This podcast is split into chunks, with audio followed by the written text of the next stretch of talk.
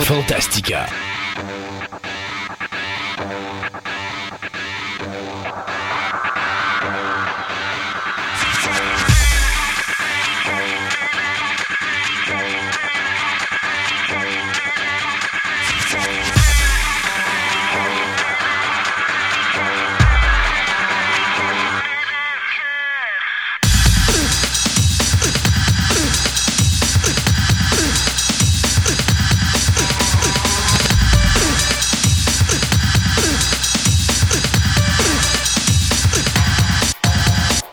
Mesdames et messieurs, bienvenue à cette 44e émission de Fantastica. Sébastien, il en reste 6 avant le gros spécial du 50e. Ben oui. Ça s'en vient vite, ça s'en vient vite, ça s'en vient vite. Euh, écoute, euh, aujourd'hui, on a... Je vais arrêter de dire on a une grosse émission parce qu'on a toujours des grosses émissions, mais on a plein de stocks encore. Mais on va virer un petit peu Donjon Dragon aujourd'hui. Ben oui. Euh, toi, tu vas nous faire dans ta chronique MMO euh, une chronique sur l'univers du Donjon Dragon. Mais on va euh, recevoir euh, à l'émission aujourd'hui comme invité les créateurs d'un jeu qui s'appelle Courant Fractal. Et eux, non contents de l'univers de Donjon Dragon, ont décidé de créer le leur. Et donc, ils vont nous expliquer comment leur univers fonctionne, comment ils sont venus à créer cet univers-là et tout ça. Donc, une super de belle entrevue qu'on va avoir pour vous aujourd'hui. Euh, comme on revient sur euh, nos émissions normales, puisqu'on a arrêté le temps de la Saint-Valentin. La Saint-Valentin. Euh, bien, on vous présentera bien sûr la deuxième partie de ma chronique que, que j'avais faite à Choix Radio X sur les AI dans le cinéma. Et pour finir, bien, on va avoir également euh, l'univers de Star Wars dans les jeux vidéo avec notre ami Julien. Donc, plein, plein, plein, plein de choses. Et sais-tu quoi? Comme on est super chargé, parce que c'est des grosses affaires qu'on a aujourd'hui, des grosses chroniques, on va tout de suite aller à notre premier segment des nouvelles. C'est parfait.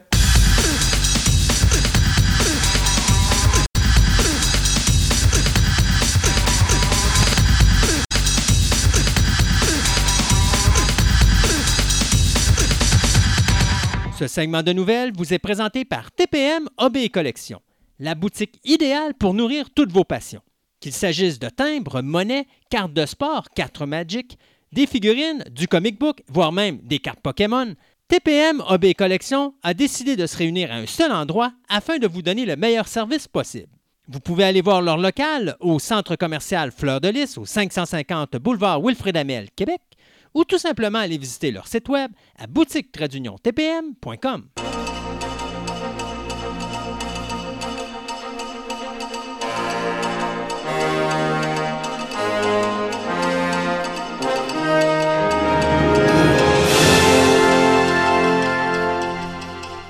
Et pour ce premier segment de nouvelles, bien comme à toutes les émissions, on va commencer avec les news de télévision. Ouais, de ce temps-ci, il y en a pas mal. Et ouais, ben là, aujourd'hui, à côté de vous, on en a pour un petit bout. Euh, D'abord, pour commencer, renouvellement et cancellation, euh, ça continue à aller à bon train. D'abord, on va parler de la série Légion, euh, qui va être arrêtée après la troisième Ouais. saison. Donc, euh, ce que nous dit le créateur Noah Hawley, c'est que c'est pas une cancellation, c'est vraiment lui qui a pris la décision d'arrêter la série après trois saisons. C'est ce qu'il avait en tête. Donc, euh, la série qui passe euh, à FX euh, va arrêter euh, après les, euh, je pense que c'est les 10 épisodes, je pense que c'est ça là, qui... euh, Possible. J'ai arrêté d'écouter après la première saison. C'était Ok. fa- c'était mêlé. C'est Ouais. pas tout le monde. Ça plaît pas tout le monde, ça, Ok. ce show-là. Mais en tout cas, la, c'est- la troisième saison va être diffusée à partir du mois de juin Mm. et on devrait arriver, euh, on devrait voir arriver le professeur Char- Charles Xavier à la fin Ouais. de cette troisième saison, mais il n'y aura pas de suite après ça. Pour ceux qui se demandent qu'est-ce qui se passe avec la série Into the Badland, qui est produite par AMC, un show qui était diffusé euh, à toutes les saisons après Walking Dead. Ouais. Bien, écoutez, l'année dernière, on nous avait annoncé qu'il y avait une troisième saison de 16 épisodes qui devait être diffusée. On a eu les huit premiers épisodes qui avaient été diffusés au mois d'avril, puis soudainement, poup, plus rien. Ça a arrêté. Ça l'a arrêté. Puis là, moi, je me suis dit, bon, OK, c'est terminé. Ils ne présenteront pas les huit derniers. Ça va être fini là. Mais non, finalement, euh, AMC va diffuser. C'est le 24 mars qu'ils vont nous, présenter les, Les huit derniers. épisodes, puisque AMC vient d'annoncer le 9 février dernier qu'il cancellait la série Into the Badland, donc après la troisième saison. Ce qui m'amuse, par exemple, c'est la décision d'AMC de canceller un autre show qui s'appelle The Sun, qui est un genre de série western qui met en vedette Pierce Brosnan. Et la raison pourquoi je trouve que c'est vraiment amusant qu'on cancelle le show après deux saisons, c'est parce qu'on a renouvelé la série pour une deuxième saison, mais la deuxième saison va passer à partir du 24 avril. Mais on cancelle la série avant même que la deuxième saison soit présentée. Fait que c'est weird parce qu'on ne sait pas les codes d'écoute que ça va donner, mais on a décidé d'arrêter le show pareil. Fait Ouais, pourquoi, ça fait conflit à l'interne. ça. ouais, pourquoi tu l'as renouvelé si c'était pour le canceller par la suite? Ça Donc, fait réalisateur qui s'entend pas avec les gens de la boîte ou quelque chose il y a même. quelque chose qui se passe dans ce projet-là qu'on ne sait pas, mais une chose est sûre, Pierce Brosnan, il va falloir qu'il se trouve une autre job. Il ne pourra plus euh, faire le- interpréter le rôle du euh, charismatique patriarche Eli McCulloch, qui a bâti son empire dans le sang et fondé l'une des plus puissantes dynasties du Texas. Donc, The Sun, ben, si vous voulez voir la conclusion, il y aura donc 10 épisodes qui seront diffusés à partir du 24 avril prochain sur AMC. Toujours parler de AMC et surtout Walking Dead.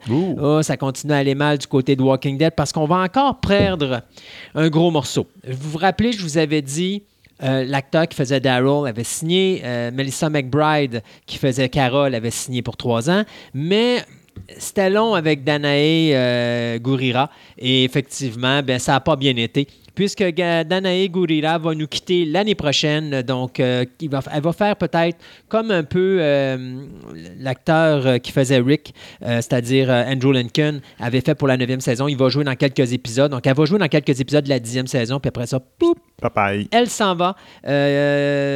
On ne dit pas si euh, le personnage va être tué ou s'il va s'en aller avec les, euh, le personnage de Rick dans les films qui vont être faits à AMC. Moi, ce que j'ai hâte de voir, c'est comment ils vont expliquer le départ d'un personnage comme Michonne Ben oui. alors qu'elle est mère de deux enfants. Et Ben, qu'est-ce qu'ils vont faire avec les deux enfants? Tu sais, t'as Judith là-dedans qui est devenue une fan favorite, là. Ben Euh, Puis là, on sait qu'elle a eu un flow avec euh, Rick. Donc, je sais pas qu'est-ce qu'ils vont faire avec cette histoire-là, mais euh, malheureusement, après le départ d'Andrew Lincoln et de Lauren Cohen, ben, c'est maintenant euh, Danae Gurira qui va nous quitter l'année prochaine. Donc, elle va être là, d'après moi, jusqu'à la moitié de la saison 10. Saison 10 qui a été renouvelée par AMC, on vous le rappellera, euh, en début de saison. Fox qui, euh, à l'époque, quand ils ont été achetés par Disney, les gens disaient tout de suite, bon, regardez ça, ils vont canceller les Simpsons, ils vont arrêter tout ça. Bien non. Disney et Fox viennent de renouveler pour encore deux saisons les Simpsons. Donc, ça va nous donner la saison 31 et la saison 32. Disney toucheront, toucheront pas aux Simpsons. Pas au succès. Ben c'est quand c'est succès, là. Mais tout ça pour dire que ce que ça va faire, c'est que ça va être un record qui va être battu, puisque ça va être euh, la série scriptée, donc ce qui est écrite avec des scénarios, qui va avoir eu la plus longue période de vie à la télévision. La série précédente, ça, c'était Gunsmoke avec 31 saisons. Mais là, avec 32 saisons, euh, les Simpsons vont ramasser, euh, vont ramasser le record.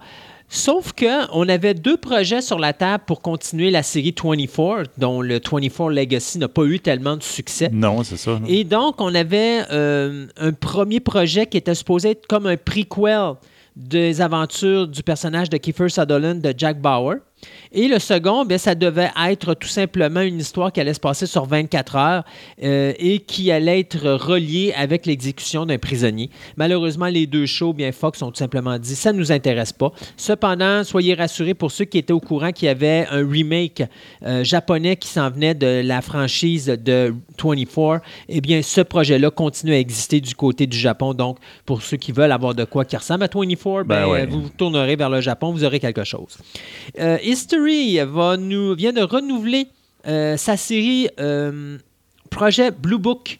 Euh, c'est cette fameuse série qui est basée sur les faits réels de, des enquêtes du, Sur les extraterrestres. C'est ça. Du gouvernement américain. Exactement. Donc, euh, qui ont été faites durant les années 50 et 60. Donc, euh, Aidan Gillen et Neil McDonough vont encore avoir euh, une job pendant encore au moins une saison, puisqu'il y aura 10 nouveaux épisodes qui vont être présentés sur cette série-là à partir de l'an prochain. Pour juste pour vous donner une idée, euh, Projet Blue Book présentement attire 3,4 millions d'auditeurs, le plus haut total d'auditeurs pour la série euh, History. Ah, Pas pour la série, mais je veux dire pour le Le, post. le euh, post-history. là. History, exactement. Euh, aussi pour les séries, parce que là, je viens de me perdre dans mes paperasses. hein, c'est ça qui se passe quand tu as trop de papier. Faut tes numérotes. Ouais, c'est sûr. Euh, Stars, qui vient de canceller Counterpart. Ouais, ça, c'est vraiment dommage. Mais bon, regarde. Ouais. La Je sais pas, la deuxième saison, il paraît qu'elle était très bonne. Ouais. Le, dernier épisode vient Ah, juste de passer, donc ça. là, je vais Tu écouter la deuxième saison. Mais euh, J.K. Simmons, qui interprétait le personnage d'un euh, agent, euh, d'un espion, qui, à un moment donné, découvre qu'il y a des mondes parallèles. Et il y a il un monde parallèle. ouais. C'est ça. Et il n'y a qu'une seule personne en qui il a confiance, Lui. lui-même, venant d'une autre dimension. Ça. Alors, euh, bien sûr, il y a eu deux saisons de, je crois, c'était 10 épisodes chaque. Et euh, donc, on vient d'annuler, au moment où on allait diffuser le dernier épisode de la deuxième saison, on a annulé euh, la série pour euh, après deux saisons. Mais cependant, le showrunner et le créateur Justin Marks vient d'an- d'annoncer que non seulement, oui, la show est annulée, mais n'ayez crainte, on est en train de magasiner sur d'autres postes pour essayer de ramener la série. Ce qui veut dire Ce que la série risque de finir en queue de poisson. Ouais, peut-être. Et pour finir, euh, ben, juste vous dire que Amazon vient de renouveler la série télé Jack Ryan pour une troisième saison, alors que la deuxième saison est même pas encore diffusée. Euh, C'est Paramount euh, Television et Skydance Television qui produisent cette série. Euh, pour la deuxième saison de huit épisodes qui devrait sortir, je- si je me trompe pas, c'est plus tard cette année, c'est dans les alentours de cet été ou quelque chose de Ouais, genre. quelque chose de même. Notre ami Jack Ryan sera confronté euh, à des forces euh, dangereuses dans cette, euh, dans cette je pourrais vous dire, cette démocratie déclinante du régime sud-américain. Alors, on va voir ce que ça va donner, mais déjà, on est très confiant que les codes d'écoute soient là. Et donc, Amazon qui renouvelle la série Jack Ryan pour une troisième saison. Bon, regarde, il n'y a pas un podcast de ce temps-ci qu'on ne parle pas de Dune avec no- notre ami Denis Villeneuve. Ouais. Donc, euh, encore des castings qui sont confirmés. Donc, euh, première chose, euh, Monsieur euh, Jason Momoa, donc notre Aquaman favori. favori, ben oui, il a été engagé pour jouer Duncan Idaho. Donc, un, guerrier sans peur qui, défend la, la- la famille Atreides. Donc, ça va avec le casting, avec le personnage. Donc, attachez-vous pas trop au personnage. Il disparaît rapidement dans les, dans les, dans les livres. Euh, Puis, l'autre casting qui a été confirmé aussi, c'est celui de Josh Brolin, donc Thanos himself. Ouais. Donc, Thanos, est celui qui snap, puis la moitié de l'univers disparaît. Donc, euh, lui a été aussi en. euh, Puis il ne faut pas oublier que c'est aussi. Cable dans Oui. Deadpool. Exactement. Donc, euh, lui, il va jouer le rôle que jouait Patrick Stewart dans le film de 1984. Il va jouer euh, Gurney. Alec, donc le, le maître d'armes de la famille euh, Atreides, de la maison Atreides, qui, en fin de compte, va finir par, après la dissolution de la famille, ben, il va retrouver Paul, puis il va devenir encore, il va prendre son- sa place euh, encore dans la famille après coup. Donc, euh, ça va être deux gros castings. Ça va être très intéressant qu'ils rejoignent la, toute ceux, la ribambelle qu'on vous a donnée. J'ai l'impression que tout le, le- le gros Hollywood là, veut participer Ouais. à ce projet-là. Ça leur tente. J'ai bien hâte de voir. Moi, ce que j'ai hâte de voir, c'est le budget final de ce film-là. Ça va être quoi? Ah, Rien qu'en casting, là, ça va être épouvantable. C'est fou, là. C'est fou, là. Puis j'ai hâte de voir si les acteurs, quand ils sont signés, ils ont une commission sur les revenus. Mais tu sais, Jason Momoa est rendu là. Ouais. Euh, Ben oui. imagine, Josh, Josh Brolin est rendu là. il est Euh, rendu là aussi. Fait que, tu sais, tu te dis, OK, c'est des petits rôles secondaires, mais quelque part, euh, en tout cas. C'est des rôles secondaires, mais avec des acteurs euh, primaires. Ouais. C'est comme ça fait particulier. Donc, en fin de compte, euh, avec tout, tout, tout ces, ces ne- ce casting-là qui a été annoncé, ben, euh, la compagnie Warner Bros. n'a pas eu le choix, a finalement mis une date définitive sur le film Dune. Donc, ça va être novembre, novembre le 20 novembre 2020 qui, a- qui vont sortir en IMAX puis en 3D. Donc, euh, au- à ton Hey, grand déplaisir. C'est pas. euh, c'est très proche. Thanksgiving. Moi, moi aussi, moi, je m'attendais à 2021, Oui. mais là, c'est 2020. C'est très proche, je trouve. Le temps. Ils n'ont même pas fait le tournage encore, là. Non, non. y a- je sais qu'ils sont en train de faire. Le repérage, il, il est pour ainsi dire fini Oh oui. de la même, mais ils n'ont pas fait le tournage, puis ils n'ont pas fait des effets spéciaux, aux affaires de la même. En tout cas, je trouve ça vite, Ouais. mais bon, ça a l'air que ça va se faire en 2020. OK. Moi, je m'attendais, moi aussi, à 2021, moi, facile, là. mais en fin de compte, ça va être en 2020, en IMAX puis en 3D. etc. Donc, la veille de Donc, Noël.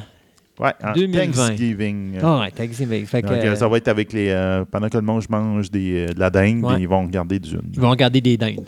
Non, c'est ça. Hey, on, va on va parler de Warner Brothers et des super-héros de l'univers de DC parce que tu Justement, parlais on de- vient ici d'en parler. hein. de Jason Momoa. Euh, écoute, il y a euh, l'actrice australienne Margot Robbie qui a donné une entrevue avec la revue Forbes. Et euh, très intéressant ce qui est sorti dans, ce- dans cette entrevue-là parce que, écoutez, vous vous rappelez quand, on par- quand je parlais de l'univers de DC, j'ai toujours dit que Warner Brothers, l'erreur qu'ils faisaient et que DC faisait, c'est qu'ils essayaient de faire du Marvel au cinéma. Ils sont pas capables. Ils sont pétés à la gueule parce que du Marvel, ils peuvent pas le faire. Ils n'ont pas les personnages pour ça. Et deuxièmement, DC est bon quand ils font du DC. Et Marvel, euh, et- et, tu sais, ils sont pas bons quand ils font du Marvel. Parce que Marvel a, a- a cette facilité-là. Ils ont des personnages qui sont très commerciaux. Très facile de faire quoi que ce soit au cinéma. Euh, c'est plus, c'est plus attrayant, c'est plus accessible pour la clientèle moyenne d'écouter du super-héros de Marvel que d'écouter du super-héros de DC. Avec des succès comme Wonder Woman et Aquaman, je pense qu'effectivement, DC vient de se rendre compte que, savez-vous quoi, les films de groupe, ça va pas pour nous autres, mais de garder nos super-héros individuels, on se rend compte qu'on est capable d'avoir du succès. Donc, l'actrice australienne Margot Robbie passait dans l'entrevue de la revue Ford pour parler un petit peu de sa carrière, mais surtout de le futur du personnage de Harley Quinn dans l'univers de Warner Brothers. Et là, on a appris des nouvelles qui m'ont chagriné quelque peu. D'abord, ben, vous le savez, on a déjà parlé, James Gunn est le réalisateur du prochain film Suicide Squad 2, qui vient officiellement de changer de nom et qui s'appelle maintenant The Suicide Ouais. Squad.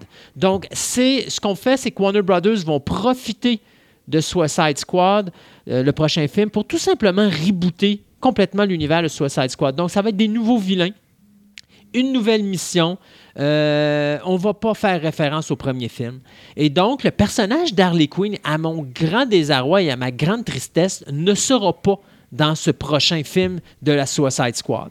Euh, D'ailleurs, euh, l'affaire aussi qu'on nous annonce dans cette entrevue-là avec euh, Margot Robbie, c'est que Margot Robbie a annoncé que son projet de Joker et Harley Quinn est complètement cancellé, Oui. ainsi que le film spin-off du Joker qui devait mettre en vedette Jared Leto est également cancellé. Ce qui veut dire que on est en train de flusher l'univers qu'on a créé pour Ouais. tranquillement juste repartir des choses à droite et à gauche. Ce qui m'inquiète un peu, c'est que c'est beau de repartir, mais vous avez certains castings qui sont bons. Gal Gadot en Wonder Woman, tu touches pas à ça. Ben non. Je dirais même qu'avec le succès de Aquaman, Jason Momoa en Aquaman, tu touches pas à ça. Tu touches plus. Non, non, c'est c'est Mais ça. Margot Robbie en Harley Quinn, vous touchez pas à ça. C'est la plus belle chose, je crois, de toute la création de l'univers de DC Comics qui a été faite au niveau cinéma dans la dernière batch à partir de Man of Steel jusqu'à justement euh, le dernier film d'Aquaman. Je trouve que le personnage, l'actrice qui a été le mieux castée pour un rôle, c'était Margot Robbie pour le personnage de Harley Quinn. Touchez-y pas, s'il vous plaît. Mais là, elle nous annonce qu'elle ne fait plus partie de la série de films Gotham City Sirens. Et elle ne fait plus partie non plus de la distribution du film Bad Girl. Donc, elle est en train de flusher son personnage. Là, par exemple, où est-ce qu'on peut se rassurer, c'est qu'elle fera partie de la trilogie des films Bird of Prey. Ouais. Donc, il reste ça, mais j'espère... étrangement, ils gardent ça, mais ils font pas le reste. Mais en tout cas, il y a tellement de rapports contradictoires sur cette histoire-là. Là. Ouais, mais là, ça vient de la bouche de Harley Quinn Oui, je sais, mais on dirait que Warner Bros. ils, ils font du euh, crisis management en ce moment. Ils voient la vague, là. Oui, oui, ben... Puis là, ils capotent, puis là, ils, ils essaient de, de, de Mais- patcher l'affaire. puis ça- ça ils pas. réagissent à euh, des mauvaises, des mauvaises euh, réceptions du monde. Ben Parce qu'il faut dire que Suicide Squad, là, euh, est pas. c'est- Puis c'est ça qui est drôle, hein? Le film a fait 100 747 millions de dollars au Ouais. box-office mondial. On peut pas dire que c'est un échec. Mais Non. pour DC, considère ça un échec. Au même titre que euh, Justice League a pratiquement fait un milliard de dollars au box-office mondial, mais eux considèrent que c'est un échec. Euh, tu sais, pourtant, tu prendrais n'importe quel autre film, tu mettrais ça là, puis c'est pas un échec. Mais pour eux, quand ils voient ce que Avengers fait, puis quand ils voient ce que la majorité des films de super-héros font, normalement, pour eux, c'est des échecs parce qu'ils s'attendaient à ça. Et c'est peut-être l'erreur qu'ils font. Il y aurait au lieu de mettre des gros budgets, mettez pas 200 millions sur un film. Mettez des films plus petits sur vos super-héros, mais allez chercher plus d'argent, vous allez faire votre passe de cash. Moi, c'est ce que je pense que DC devrait faire. C'est Suicide Squad, là, ça aurait été bi- Je dirais, ça aurait été aussi bien s'il avait mis moins d'effets spéciaux. Mais le problème de- Downer un ouais. peu, ça aurait coûté moins cher, puis le il aurait de- fait un beau Le problème de. Suicide Squad, c'était le réalisateur. Oui, oui, on s'entend, là, on s'entend. Mais on parle de budget, Ouais. Tu aurais fait un, film avec un plus petit budget, Ouais. ça aurait été aussi bon. Oui, effectivement. C'était pas nécessaire d'aller dans ce, Pas- pas- pas de- là. cette dépense-là pour, euh, pour faire ce film-là. Mais euh, ceci dit, euh, parlant de confirmation, puis je vais finir avec cette nouvelle-là parce qu'on a fini avec Margot Robbie. Ben oui. Tu sais, on, on se parle beaucoup de Henry Calville, va-tu revenir en Superman ou pas? Présentement, tout le monde du côté de, de Henry Calville dit que c'est pas terminé pour, pour lui pour le rôle de Superman. Cependant, Ben Affleck est passé à la télévision l'autre soir au Jimmy Kimmel Live euh, Show. Et euh, à la télévision, il a dit que pour lui, Batman, Bruce Wayne, c'est terminé. Il ne reviendra pas. Donc, vous pouvez mettre une barre sur, euh, sur Ben Affleck. Euh, ben Affleck, je pense qu'il n'a pas apprécié de s'être fait tasser de son projet de, de Batman. Euh, je pense qu'il n'a pas non plus apprécié de, de se faire dire qu'il ne serait pas repris pour le rôle de, de Bruce Wayne là-dedans. Alors là, il a dit, regardez, savez-vous quoi, je tire ma révérence, hasta la vista, bébé, et puis euh, c'est terminé. C'est dommage parce qu'après toutes les critiques que le monde disait Ah non, pas Ben Affleck, pas Ben Affleck avait fait une Il méchante avait fait de une bonne job, job. pareil dans l'ensemble, effectivement. C'est comme. C'est vraiment dommage les- de pas respecter le monde comme ça. Moi, je trouve ça plate. Là. Euh, Attends, on va rester dans le DC Universe. Euh, Titans, donc la série euh, de. Comment il s'appelle le DC Streaming C'est DC Universe. DC Universe, comme ça qu'elle s'appelle. Donc là, on- de plus en plus, on a des petites nouvelles par rapport à la, la prochaine saison. Comme on disait tantôt, en onde, euh, Mhm. On- Doom c'est Doom, Pat- Patrol. Doom que- Patrol qui est en, train- est en qui est de commencé, qui est commencé, donc il faut que j'aille qui voir est ça. la suite de Ti- Titans? Ben, un spin-off, parce qu'on a vu un épisode avec cette, cette Ouais. gang-là qu'on les rencontre une fois. Donc là, on se doutait qu'il allait y avoir d'autres choses. officiellement, c'est vraiment, ça se passe après Titans. Donc, il ne faut Ouais. pas l'écouter pendant Titans ou après Titans. Il faut l'écouter, euh, pas plutôt avant Titans ou pendant Titans. Il faut vraiment l'écouter après, Après, Titans parce que ça suit les événements de ce la- qui s'est passé. de ce qui dans- s'est passé dans la série Titans. Donc, euh, qu'est-ce qui va se passer dans la saison 2? C'est ça que tout le monde se pose. Donc, avec, avec la toute se fin. Se pose, la pose, oui. La langue m'a fourché. Donc, euh, ben, première chose, on sait, ben, ils vont dealer avec ce qui est arrivé dans le dernier épisode. Il est arrivé comme le méchant qu'on avait tout le temps dans la série, il est arrivé quelque chose. Donc, on ne comptera pas tout, tout, tout, mais des affaires intéressantes. Mais on peut parler quand même du post-credit. Il y a eu un post-credit dans. Ils ont, ils ont décidé de faire le une- fameux post-credit de Marvel. là. Une scène qui se passe après le générique final. C'est ça. Où on voit euh, ce qui ressemble à- fortement à étant Superboy, donc le, le clone de Superman, Ouais. qui s'échappe d'un institut euh, gouvernemental en libérant Cry- Crichton. Donc, euh, Crypto, Cry- C'est Crypto, Cry- Crypto. Crypto, Crypto, Qui est le chien. qui est le chien. Ouais. God! Il va avoir le chien de Superman à la télé. Oh non! Je suis pas sûr. Ben, toute l'histoire là-dedans, je suis juste pas sûr parce que là, avec Superboy, puis avec le, ben, le chien, Crypto. là, même Crypto, là, ils rentrent, tu sais, c'est- plus des, des humains avec des costumes puis quelques super pouvoirs. là. C'est- On vient de tomber dans le range de Superman. Je, je, je trouve que c'est pas nécessairement un super Ouais, beau mais move. Superboy mais- fait partie des Titans. Oui, donc ça, je suis d'accord, mais en tout cas, ça change. Hum. A L'annonce étant que, oui, effectivement, l'histoire va être très, très, très dark. Et puis, quand vous disiez que la première saison était dark, mais là, ça va être encore plus, plus dark. Puis, il y a eu euh, des castings, ben, il y a des annonces de casting qu'ils voulaient faire. Puis, en fin de compte, ça confirmait deux choses. Ils cherchent quelqu'un pour jouer Deathstroke. OK. Puis ils cherchent quelqu'un pour jouer Rose Ravager Wilson, qui est la fille de Deathstroke. OK. Donc, Deathstroke va apparaître dans la saison 2 et ainsi que sa fille. Donc, euh, Hmm. donc il va y avoir de l'action dans la deuxième saison de Titans, qui peut être très intéressant parce que c'est une bonne série.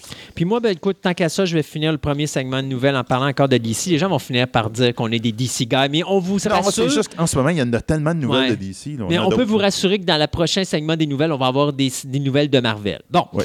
Euh, pour ceux qui sont des fans de, de Flash, la série télé, bien, vous allez être désolé d'apprendre qu'un personnage qu'on a depuis le premier épisode va quitter la série. Ben oui. L'acteur euh, Carlos Valdez qui a annoncé que son personnage de Cisco va donc quitter. euh, si c'est pas fait, ça va se faire prochainement dans les prochains épisodes. Donc, euh, il ne participera pas à la fin de l'actuelle saison et il ne sera pas là non plus euh, dans la saison prochaine. Cependant, euh, on prétend que la tendance irait vers on va pas tuer le personnage parce qu'on pourrait peut-être le ramener une fois de temps en temps pour aider quand même Barry Allen euh, dans des moments euh, vraiment compliqués. Euh, pour ceux qui ne connaissent pas le personnage de Cisco parce qu'ils n'ont pas écouté encore la série de Flash, ben, c'est le personnage qui a créé le costume du Flash, puis euh, qui donne euh, la majorité des surnoms. Ah oui, Euh, c'est lui qui a le- la job de donner tous les noms à tous les super-héros et super-vilains. Les super vilains. Donc, c'est ça. Alors, il, quitte. Fait que là, ça veut dire qu'on ne peut plus ramener de nouveaux super vilains et de super-héros dans la série de Flash parce qu'il n'y a plus personne pour les nommer. Non, ils n'auront plus de nom. Euh, Les Red Church. mais est-ce que euh, Carlos Valdez a spécifié, par exemple, c'est que c'était pas un conflit avec la production ou les producteurs ou euh, l'équipe de production, c'était vraiment plus à cause qu'il désirait s'en aller sur d'autres projets. Alors, euh, le personnage de Cisco qui s'en va de la série de Flash. On s'arrête quelques instants pour deux chroniques et on vous revient tout à l'heure avec le deuxième segment des nouvelles.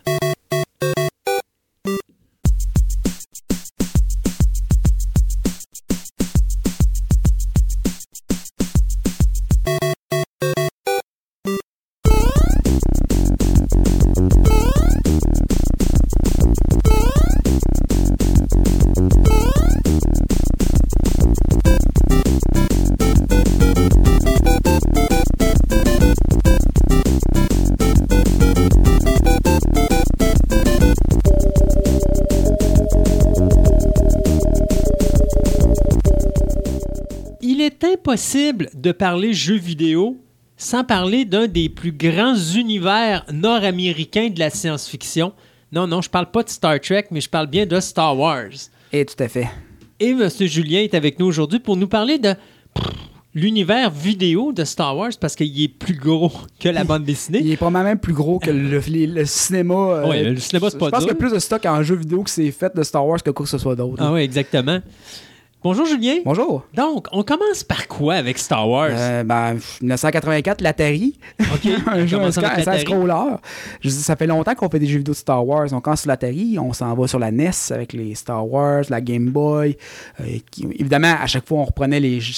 L'Atari, c'est un side-scroller. Pour ceux qui le trouvent, C'est quoi exemple, un, un- un vaisseau un peu comme euh, Ah, tu parles comme, mettons, un Space Invader? Space Invaders, c'est Oui, ça. OK. Donc, tu as un, un dimension. C'est ça, dans ce genre-là. Après ça, on tombe dans les jeux de plateau. euh, avec la NES puis la Game Boy. Mhm. On- évidemment, on reprend les trois films. Star Wars, Empire Strike Back, euh, puis euh, euh, Return of the Return of the Jedi. Euh, on s'est dirigé ensuite sur la NES, la Super NES avec le même concept, encore une fois. Euh, super Empire Strike Back, super Star Wars, puis super Return of the Jedi, qui sont les classiques du genre. Ma blonde les a toutes à la maison. Dépendant du monde, hein, il y a du monde qui les ces jeux-là, puis je comprends pas. Pourtant, ça, a été, ça avait été encensé par la critique comme les meilleurs jeux de Star Wars à l'époque. Des jeux qui euh, sont très très beaux pour du 16 bits, honnêtement. Très très bien animés. Dis-moi, Empire Strikes Back, à un moment donné, je pense que tu conduis ton. euh, Ouais, le, le- le speeder. ton, ben, ton, ton snow speeder, puis là, tu t'en vas défaire les, les, euh, les walkers. AT-AT, là. ouais. Non, ils sont, Ouais, des- super intéressants ouais. ces jeux-là. Je pense que Return of the Jedi était peut-être le plus faible de la gang, mais encore là, j'ai pas joué des masses non plus. C'est un souvenir d'enfance que je Mhm. ramène. Là. Euh, puis tu sais, quand on dit l'enfance, moi dans, mon, moi dans ma tête, euh, Goldorak c'est bon, puis je le regarde actuellement, je suis comme Ow! Ouais. Mais je, je, sais-tu, je, moi, je suis un gars d'Albator. J'ai toujours été un gars d'Albator depuis que je suis tout petit. Puis même Albator, des fois, j'écoute, euh, j'ai la, la série en, en français à la maison, puis j'écoute les traductions, puis c'est comme. Mais Goldorak, il me semble, c'est pire. ça fait mal. Ça fait vraiment mal. Puis à un moment donné, euh, mon épouse a commencé à écouter ça, là, puis c'est comme j'ai dit, je suis plus capable. Fait que je te laisse Non, continuer, je suis plus capable. Et j'aimerais juste voir la série originale. Avec les sous-titres en dessous, juste peut-être pour me dire que je vais au moins avoir plus de plaisir à réécouter Goldorak que ce que j'ai présentement, parce que je vous le dis, je me rends même pas, euh, je, je fais même pas 10 épisodes. Ça ressemble. Je, je suis encore moins patient que toi, je te dirais. Ah. Euh, mais en tout cas, tout pour dire que les jeux de Super Star, Super Star Wars, en guillemets, beaucoup de monde, beaucoup de critiques modernes de jeux rétro les aiment moins. Pourquoi? Je le sais pas. C'est peut-être à cause de ma conception d'enfant de ces jeux-là euh, que j'ai adoré dans le temps que je fais comme Ah ben non. Puis Ouais, mais pourtant, à l'époque, l'époque, ça avait été euh, encensé par la critique, comme je disais. Ben, c'est un peu comme des jeux comme Rogue Squadron, Squadron Oui. aussi, qui sont sur la Nintendo 64 et la, la GameCube, qui étaient très bons, qui trouvent leur origine dans un jeu de Sega CD, qui était euh, Rebel Assault. Oui, je l'ai chez nous. Et de ça. PC. Mm. Euh, que quand tu regardes, à l'époque, j'avais tripé ma vie parce que c'est un petit side story Mm. euh, de Star Wars, de, de ça suivait les trois Star Wars. hein. tu, tu suivais un peu Luke, euh, t'étais toujours dans le même escadron que Luke avec tes vaisseaux. Mais quand tu regardes ça ça, ça fait comme. J'en jouerais pas! Non, c'est sûr! Mais le Sega CD a tellement mal vieilli. Mais il était sur PC aussi, il était un peu plus beau sur PC, mais il est pas plus jouable. C'était vraiment, encore une fois, dans notre esprit de jeune homme de l'époque euh, qui trouvait tout bon parce que ça marquait Star Wars Mhm. dessus. Euh, donc, les Rogue Squadron. Mais ceux de, de Nintendo 64 et de GameCube, les Rogue Squadron, qui est un peu le- l'héritier spirituel de Rebel Assault, entre guillemets, euh, sont très bons. Par contre, on parle de shooter euh, avec tes X-Wing, tu voles le- les, les vaisseaux de la rébellion. Euh, ça te permet de voler un peu sur une map 3D, tu tires un peu tout ce qui bouge. C'est des shooters. ça. Mhm. On se cassera pas la tête, là, c'est des shooters. Si tu veux jouer à Star Fox, c'est un peu dans le même style. Donc, très intéressant. Puis évidemment, il y a eu toute la série sur Nintendo 64 des, des racers de Pod Race. Oui. euh, que Ça, c'est dommage parce que, tu vois, moi, j'adore. L'épisode 1, je- la raison pourquoi première je l'aime, c'est à cause de la course de pod. Euh, quand je suis tombé avec le, le jeu vidéo Pod Race, j'avais tellement hâte, puis je l'ai trouvé tellement le fun, mais je trouvais tellement que les graphiques étaient mauvais. Ouais. Parce qu'il y, y a un segment à un moment donné où est-ce que les graphiques sont tellement mauvais que tu as de la misère à voir où est-ce que tu t'en vas. Euh, tu n'es pas capable de voir le chemin comme il faut. Puis plus tu avances, on dirait, puis plus ça devient compliqué parce que tu as de la difficulté à situer. Il y a tellement de luminosité, puis de lumière, puis de ci, puis de ça, qu'à un moment donné, tu as de la misère à voir ton chemin, il est où. Fait que ton graphique, il a comme atteint, je pense qu'il était, il n'est pas sorti à la bonne console. Non, il aurait dû attendre un peu plus, mais Ouais. si l'époque faisait que. Mais ben le oui. jeu, pareil pour l'époque, était. C'est sûr que si on regarde avec les yeux d'aujourd'hui, on fait comme. Puis tu sais, si on compare aussi à des jeux de la même époque qui étaient similaires comme Wipeout, ça, ça se compare pas. Mhm. Mais pour le fun pur, puis le, le, le trip du petit gars qui aime Star Wars, Ah oui. ou de l'ado qui aime Star Wars, Ou les courses de pod. ou les courses de pod, c'était merveilleux. Oui, tu sais. c'était le fun. Euh, fait que Nintendo 64 était plein de bons jeux aussi. Il y avait aussi Shadow of the Empire, qui Oui. était un spin-off d'un roman. Il fallait le savoir, ça, là. Oui.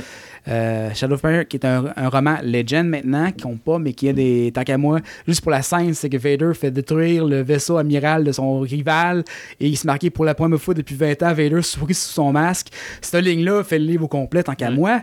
Mais euh, ce que je veux dire, c'est que le, le jeu, et c'est un spin-off du roman. On suit un, un contrebandier, un peu à la Han Solo, euh, qui va faire qui va avoir des aventures à travers l'histoire du roman. Fait que pour les gens qui avaient lu le roman, c'était débile. C'était comment tu pouvais sortir un livre basé, un jeu basé sur un roman, c'était fou raide, déjà à la base. Mais pas des gens même qui n'avaient pas lu le roman pouvaient triper parce que l'histoire était tellement contenue en elle-même que c'était très intéressant. Donc la Nintendo 64, je pense pour les fans de Star Wars, c'est un must-have. D'ailleurs, il faut que je complète ma collection de Star Wars. J'ai pas beaucoup de jeux sur Nintendo 64. Je l'ai échangé contre un câble, longue histoire. un câble. avoir honte. Oh, non, ben mon câble, théoriquement, ben non, c'est oui, j'ai honte parce que mon câble vaut 300$ piastres, que j'ai changé contre une GameCube qui en vaut 60$. C'était pas dépanner un chum. Mais. euh, parce que le, le câble VGA de la GameCube a été fait seulement sur la première génération de console, puis on a arrêté de le produire après la deuxième génération de la Nintendo 64. Ok. Donc ceux qui en avaient, comme moi, étaient des rares élus, entre guillemets. Puis moi, je n'avais pas besoin parce que ma Nintendo 64, ma, la- ma, ma, ma 64, ma, ma GameCube est branchée sur ma télé cathodique. Fait que j'en ai rien à battre. fait que je l'ai changé contre une GameCube, euh, contre une Nintendo 64. Puis là, il faut que je complète ma collection de Star Wars. Fait que, euh, il me manque Shadow of the Empire. Si quelqu'un là, faites-moi signe. Euh, Je te fais pas signe parce que je l'ai, mais ma blonde, je pense pas qu'elle Elle veut pas s'en séparer. Je pense pas qu'elle veut s'en séparer. Il n'y a pas grand monde qui veut s'en séparer, je pense. Euh, donc, sur la Nintendo 64, je pense que c'est un must pour les fans de Star Wars à avoir comme console. Euh, la GameCube, on en parle aussi avec les Rogue Squadron qui ont sorti sur GameCube aussi, qui était assez intéressant, mais peut-être moins. Je pense que là où c'est que les fans de Star Wars qui veulent jouer, voir leur, euh, leur maximum, c'est le PC. C'était la plateforme de prédilection parce qu'à l'époque, les jeux Star Wars étaient faits par LucasArts, qui est une Mhm. division de Lucas. Puis LucasArts était une- très fort sur le PC. Pourquoi? Prendre moins de redevances, parce que, sachant que Lucas aime bien gros contrôler ses redevances. Bon, il y a ça, mais il y a aussi la technologie. Aussi, Parce que veut pas le PC a plus de force que euh, la petite console comme le. En le- règle le générale, effectivement. 64 Et tout ça. Donc, sur, on a eu toute la série des X-Wing et TIE Fighters, qui étaient des simulateurs de vol. D'ailleurs, que j'adorerais qu'ils refassent de façon moderne, parce que je sais que les simulateurs de vol sont un peu passés de mode. Mais refaire les grandes batailles de Star Wars aux, aux commandes de- d'un des jets, c'était tellement merveilleux. Mhm. Écoute, même aujourd'hui, les jeux étaient tellement bien faits que graphiquement, oui, je suis d'accord, ne suivent pas nécessairement, mais le gameplay, j'ai passé des heures, des heures sur mon modem 56K à jouer à ça de nuit avec Swing TIE Fighter en ligne. Euh, on remonte en 1999-2000, mais tu sais, il fallait le faire. Puis t'avais tout ce que tu pouvais penser qui, qui pouvait se faire sur le vaisseau, puis en plus, inventer plein de vaisseaux qui sont entrés dans le canon après. Puis ce, qu'on, ce que je trouve drôle, c'est qu'il y a des jeux de société qui sont sortis maintenant, comme X-Wing, X-Wing euh, Miniature, euh, Oui. Rebellion, Oui. qui sont basés sur ces jeux-là. Comme X-Wing TIE Fighter, il y a beaucoup de ces vaisseaux-là qui étaient dans le jeu vidéo, qui sont pas dans les films, qui, sont qui ont été transitionnés vers le jeu de plateau. Et puis on parlait de Rebellion, un jeu qui m'a fait perdre, qui est sorti en jeu de plateau actuellement, qui euh, personne n'a le souvenir que c'est ça a été fait à partir d'un jeu vidéo qui était extrêmement laid, Rebellion. On parle d'une grosse map avec des, plan- des systèmes solaires et des planètes. OK. Euh, aussi, qu'il fallait que tu envoies des ressources. C'est un jeu de contrôle de ressources. OK. Puis le but, c'est que soit si tu prends l'Empire ou la Rébellion, c'était d'avoir plus de ressources que l'autre, puis plus de planètes, puis à la fin de la game, tu gagnais. Donc, c'est un jeu politique. C'est un jeu de pas oui, parce que tu avais des ambassadeurs qu'il fallait que tu envoies, ou quand ça faisait pas, il y a des rébellions, il fallait que tu envoies des troupes. Euh, ou que tu envoies des vaisseaux pour intercepter la flotte ennemie. Fait que c'était un jeu de gestion de ressources, stratégie en guillemets, qui était super intéressant, qui était extrêmement laid, qui est encore extrêmement laid aujourd'hui. Mais c'est pas le but du jeu. Mais c'est pas le but de l'opération. Ils ont, ils ont dû probablement changer la technologie pour la technique du Ouais, jeu à l'intérieur pour te permettre Parce- de faire plus de choses. Parce qu'il y a des combats en 3D dans des vaisseaux spatial qui sont on dirait des blocs qui se tirent dessus, c'est pas compliqué. Mais le jeu est encore trouvable sur Steam, je pense qu'il coûte 6$ quand il est en spécial. Wow. Mais très le fun à jouer. Si vous aimez les, les trucs comme gestion de ressources, comme Civilization, Oui, un petit peu, ça comme ça, dire. ça peut être super intéressant. Puis il n'y a rien de plus drôle que dans, que dans Wayne Death Star, intercepter la flotte ennemie parce qu'elle peut plus s'en aller après. Ouais. tu parles la flotte ennemie ou le Death Star? Les deux. Ouais, OK. Tout le monde est pogné là. C'est que si tu refais la, la bataille de la Death Star euh, de Return of the Jedi, c'est parfait. Mm. It's a trap. ouais. Fait que tu peux, en regardant un peu avec tes espions, tu peux savoir quand est-ce que la flotte ennemie risque d'arriver. Tu- gères un peu tout, comment gérer ton empire. Tu recrutes des gens. Ces gens-là font que tu fais telle affaire. En tout cas, c'est assez intéressant comme jeu. Il m'a fait perdre des nuits de sommeil, même pour un jeu extrêmement laid. Regarder cet écran-là pendant des heures de temps, c'était merveilleux. T'as hypothéqué le reste de tes jours. T'as rendu compte de ça? Ouais, ouais, ouais, Mais ma vision en est hypothéquée à cause de ça. En plus de ça. Mais le jeu de plateau existe maintenant, d'ailleurs, il paraît qu'il est très intéressant. J'ai malheureusement pas encore joué. J'ai pas assez d'amis. Non, pour de vrai, j'ai pas assez d'amis qui jouent au jeu de plateau. C'est surtout ça. Euh, mais euh, éventuellement, un ou l'autre, mais je sur Steam, un 6$ pour tester, euh, comme j'ai peut-être un, un- pas un classique oublié parce que je pense qu'il était un peu passé dans le beurre à l'époque, mais euh, un, un diamant dans le rough, un peu, Ok. en guillemets, c'était- ça vaut la peine. Euh, même chose pour les jeux d'X-Wing, ils sont genre 10$. piastres, Là. Euh, X-Wing, TIE Fighter, X-Wing vs. TIE Fighter, X-Wing Alliance. euh, pour les simulateurs de vol. Ouais, c'est des jeux qui étaient tellement le fun. Moi, j'aime ça. Oh, tu oui. es à bord de ton vaisseau, puis tu. euh, tu- tu- ça Puis en plus, tu n'as pas de limitation. Tu peux faire ce que tu veux, puis t'en tu vas où tu puis veux. ouais, euh, exactement. puis euh, c'est super intéressant pour ça. Tu as toutes les armes, tu as toutes les. euh, tu je pense qu'il y a quasiment rien que tu peux pas faire que tu penserais pas que tu penserais à faire. Mhm. C'est graphiquement ça a mal vieilli, mais game, le gameplay, c'est un simulateur de vol. C'est dur de faire mieux honnêtement. Ces jeux-là étaient extrêmement bons. Euh, fait que gros conseil pour les, les jeux- les gens de PC puis qui veulent pas trop dépenser d'argent, la série X-Wing, garochez-vous les, les yeux fermés, Rebellion, euh, les ah ben toute la série euh, de shooters qui était Dark Forces. Puis euh, c'est- ça, c'est là avec Cal Katan, qui était un- le, le deuxième Jedi qui avait inventé dans le canon pour suivre Luke, parce que, parce que pour faire un jeu de tir, si ça n'avait pas Luke, ça prenait un Jedi. Fait que c'est un des premiers jeux de tir, c'était le roi des, des armes. qui Tu pouvais te battre avec des sabres laser dans le jeu de tir, puis déflecter des shots. Tu pouvais utiliser tes pouvoirs de la force, un peu comme Bioshock maintenant, mais à une autre époque. Fait que les Dark Force, Dark Force 2, Jedi Academy, euh, toute cette série-là aussi, encore une fois, mal vieilli, c'est un shooter. C'est quand même pas mal vieilli au point de Nukem. Parce qu'on parle d'un jeu dans- le style Duke Nukem et Doom. Là. Ça n'a pas mal vieilli au point de Doom et Duke Nukem où c'est quand tu fais le tour d'un personnage, ben, tu te rends compte qu'il est en 2D. Euh, Mais euh, pour l'histoire, euh, l'histoire était très intéressante. tu avais des personnages, un personnage récurrent qui était Carl Katan. Tu avais tous les, les pouvoirs de la force que tu peux utiliser. Dans un shooter à l'époque, c'est un peu comme euh, le proto-Bioshock, pour ceux qui, ont, qui connaissent les jeux plus récents. Là, euh, vous pouvez laisser ça assez intéressant. Euh, Donc Dark Force, Dark Force 2, Jedi Academy, tout ça, c'est des super bons jeux aussi. Encore une fois, qu'on peut trouver vraiment pas cher sur Steam. Euh, les jeux de stratégie, tu avais Galaxy, je me souviens bien. Euh, non, Galaxy, c'est un MMO. Il y a deux MMO Star Wars disponibles.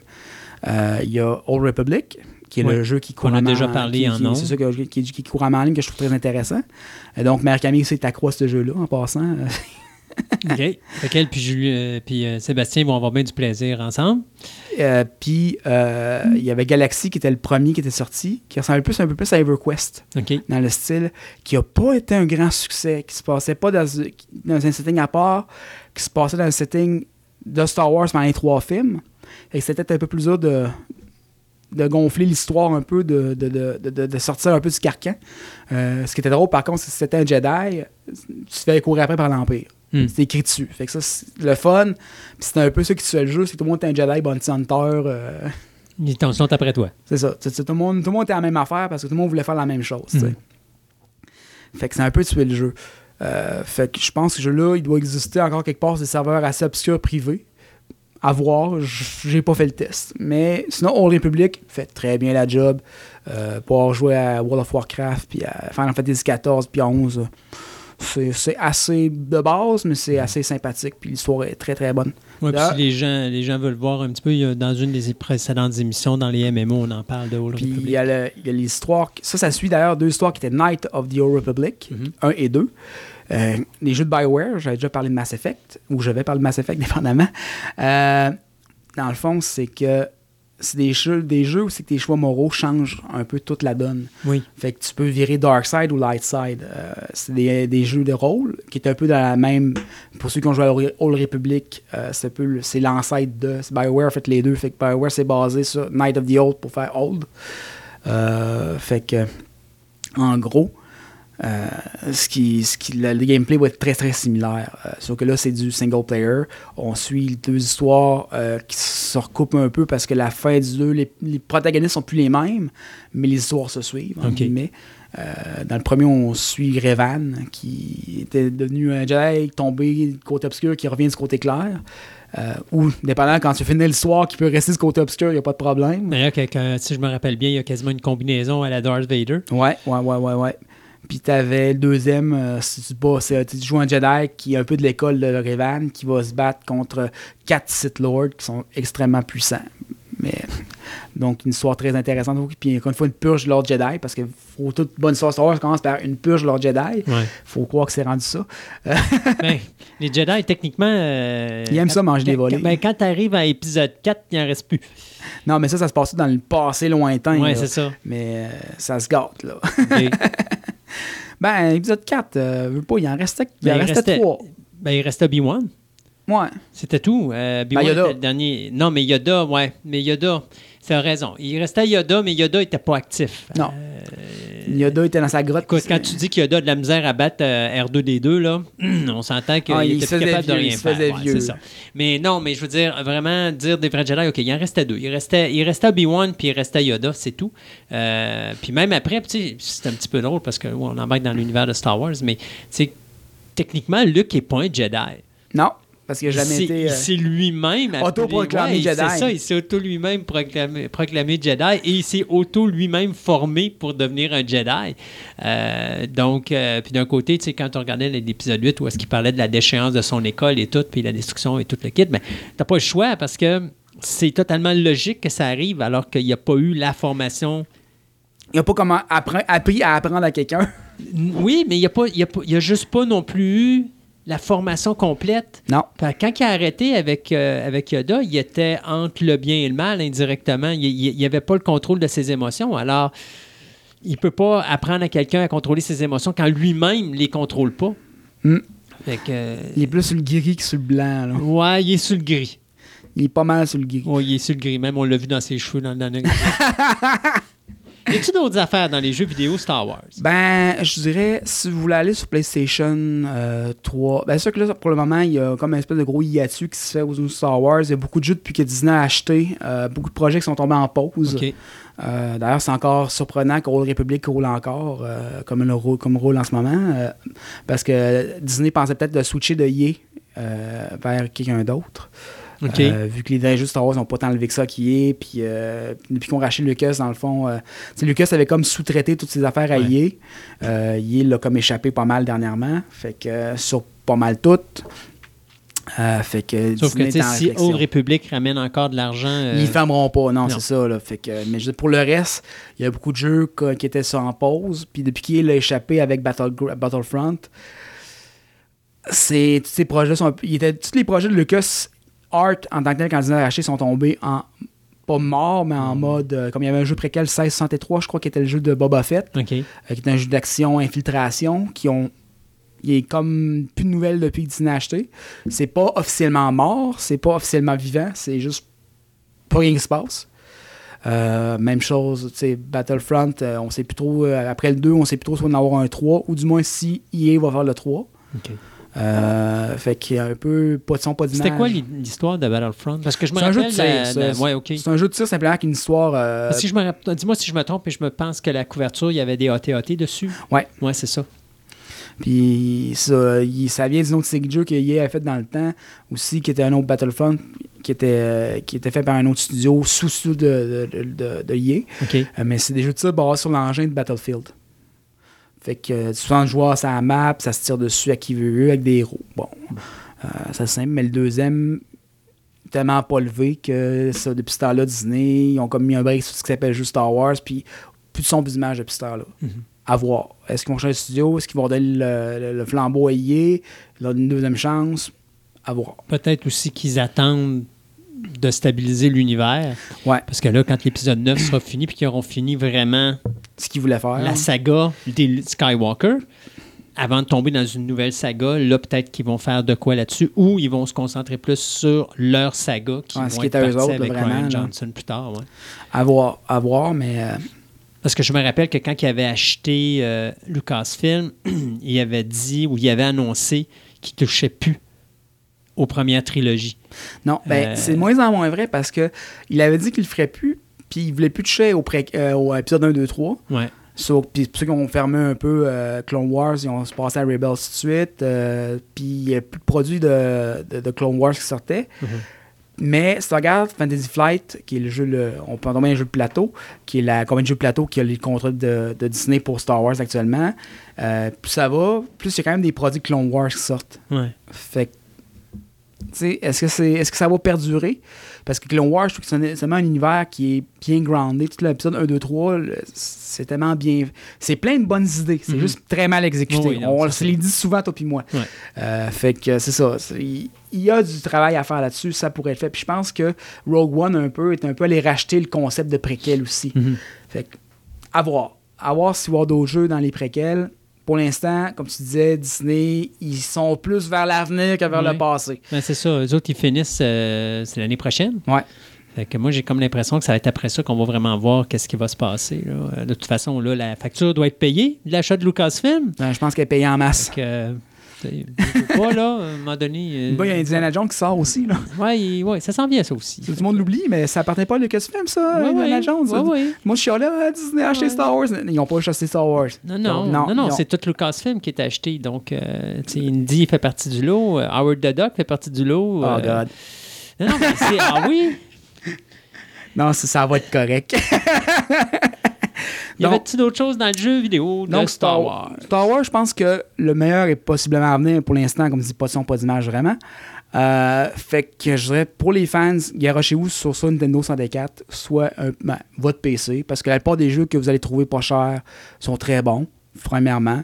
Euh, parce que le, le, LucasArts, dans son passé, avant de faire des, des jeux un peu moins bons, euh, on va dire de même pour être gentil, comme Force Unleashed, qui était, euh, qui était plein de promesses, mais qui ouf, finalement n'était pas terrible. Euh, on fait plein de bons jeux. Euh, donc, Steam, pour une dizaine de piastres généralement, ou quand c'est en spécial, 2-3 piastres, vous allez pouvoir trouver votre bonheur en tant que fan. Puis vous n'avez pas le temps de commencer à chercher des jeux de Nintendo 64 sur eBay non plus, ça peut être pratique.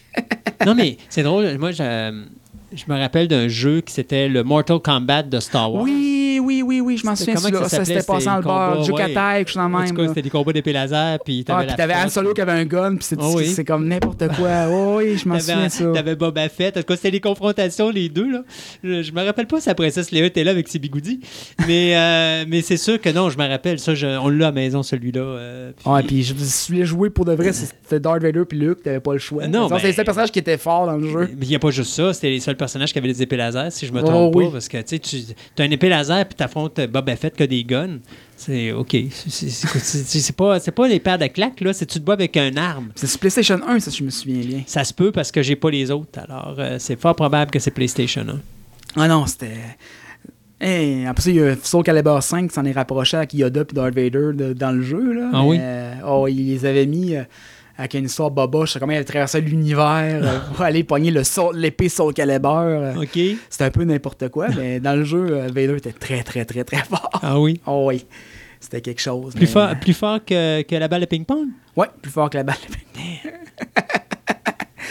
Mais non, comme je dis, c'est ça. Euh, pour l'instant, fouillez un peu dans le passé. Je crois que c'est là que vous allez trouver les perles rares en ce moment. Si je te disais le tien, ton jeu favori, c'est dur. J'aime pas ça quand quelqu'un me pose cette question-là, J'ai mais le choix entre. ben, comme je disais, on a joué beaucoup à Old Republic, le MMO, euh, ou ce que j'ai le plus joué, ben, c'est mon cœur déchirant entre X-Wing vs TIE Fighter ou Rebellion. OK. Rebellion, un je peux pas je peux dire honnêtement, j'ai passé plus de temps sur Rebellion, mais c'est la nature du jeu qui veut ça.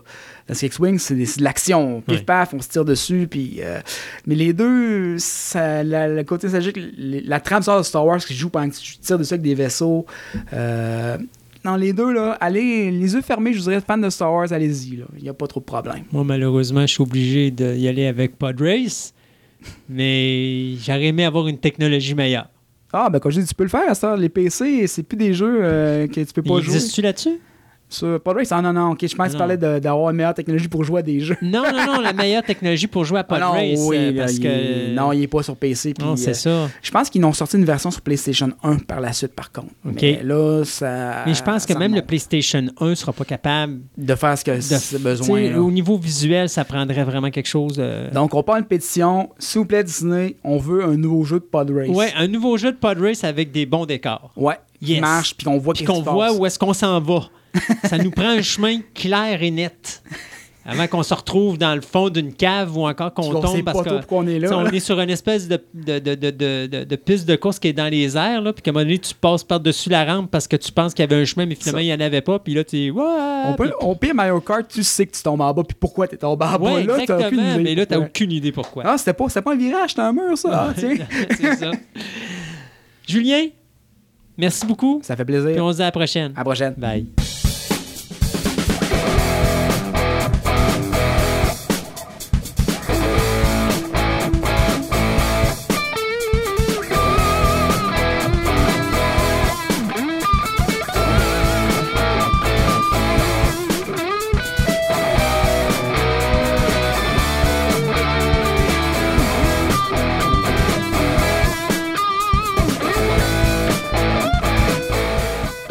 Vous l'avait annoncé il n'y a pas si longtemps, quand on a parlé de faire les nouvelles chroniques, on a aussi annoncé qu'on allait changer euh, certaines chroniques au niveau du- de la façon qu'elles étaient procédées, Ouais. euh, qu'on allait procéder, c'est-à-dire le nom de la chronique puis tout ça. Donc, Passe-temps 3000 qui va devenir la chronique Passe-temps. Mais il y avait la chronique MMO qui devient MMO Jeu de rôle. Ouais. Et donc, aujourd'hui, on enclenche, entre Ce guillemets, changement. ce changement avec la chronique MMO qui devient cré- MMO et jeu de rôle. Et aujourd'hui, on parle de quoi exactement? On parle de jeu de rôle? Oui, on va parler du- de grand-papa de jeu, jeu de rôle. Donc, Monsieur Dungeon and Dragon. Oh, Dungeon and Dragon. Donc, c'est le grand-papa de tous les jeux de rôle sur table. Yes. Oh. The mother of them all. Ah, oui. On pourrait dire que Donjons et Dragons existe depuis l'époque l'époque médiévale. Si on veut. ouais. Je pense que le jeu de mots est quand même pas pire. vu, vu comme ça, on peut dire ça. Oui, effectivement. Donc, c'est un jeu peuplé de rois, de châteaux, d'elfes, d'orques où vous pouvez incarner un personnage et vivre dans un monde et probablement y mourir. Ouais. c'est très certainement même. Puis la, la- la- la base fondamentale de ça, du jeu de rôle, c'est que tu as, comme on dit, on a un Dungeon Master, donc un maître qui dirige une histoire, puis qui contrôle l'histoire et les aventures que vivent les joueurs. C'est ça. Donc, un jeu de rôle, comme tu dis, c'est exactement c'est ça. Donc, euh, tout est dans ton imagination. Donc, tout ce que tu as besoin, à la base, ce que tu auras besoin, c'est euh, quelques dés Oui. pour faire le, Des le combats, destin. ouais. Le destin, le hasard de la route. Un papier, ben, des papiers avec un crayon. Une efface. Puis on efface, bon, ça, ça, c'est idéal pour euh, effacer ton bonhomme quand il est mort pour recommencer. Puis, puis l'imagination. Donc, tu te promènes, tu dis, je, ben, euh, puis il y a- il y, a le maître du donjon, donc lui qui représente tout le reste de l'univers. donc de- de- Il est Dieu. Il est Dieu, il est quasiment Dieu. Et il représente aussi le, le- le- tous les aléas de la vie. Donc, il va te dire, ah, vous êtes dans une pièce, il il y a une porte, qu'est-ce que tu fais? Ben, tiens, j'ouvre la porte là, tranquillement pour pas faire de bruit. Puis, c'est lui dit les conséquences. C'est un art d'être Dungeon Master. C'est pas facile parce que Non, seulement le gars doit avoir une bonne imagination, mais surtout parce qu'il doit préparer l'univers au complet Oui, avant de jouer. Là. En réalité, c'est le créateur du jeu, mais il joue pas avec, euh, avec le monde. Il doit les contrôler pour s'assurer qu'eux aient un bon temps dans la game.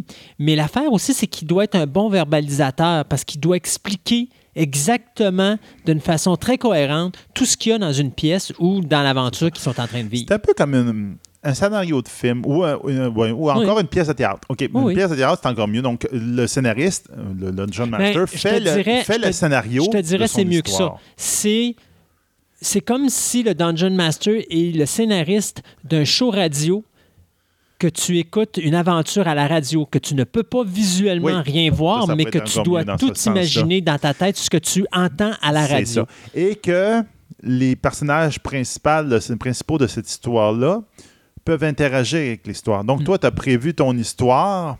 Là, tu dis, les joueurs, les- vers la gauche, c'est là qu'il y a le château et le dragon à un moment donné. Les joueurs, ils tournent à droite. Là, tu fais Ah, OK, ben, c'est beau, on part à droite. Euh, je- faut que tu improvises. Donc, il y a beaucoup d'improvisation là-dedans. Donc, là, pour autant, peut-être pour les ramener vers la gauche, Ouais. mais aussi, ben, du bon, ils sont partis à droite, on va aller à droite. On va faire un autre château avec un autre dragon quelque part. C'est ça. Donc, euh, beaucoup d'improvisation, beaucoup de choses. Donc, c'est vraiment euh, très particulier. Ça vient de où, ça? Ça vient de où? Ça vient de M. Gary Gigax. Pas mal. Donc, M. Gigax. Donc, Gary Gigax, qui va être le, pas mal la personne qui va être euh, créditée pour le créateur de Donjons et Dragons et du jeu de rôle sur table. OK? Toute son enfance, il va avoir été bercé par des livres ou des, des auteurs comme Robert Howard, euh, donc M. Conan, Ouais. H.P. Lovecraft, Mhm. avec ses histoires de, de monstres extraterrestres, etc. Ou encore J.R.R. Tolkien. OK? Lord of the Rings. lui, euh, c'est ça, Lord of the Rings. Donc, lui, il est perçu un peu son enfance là-dedans.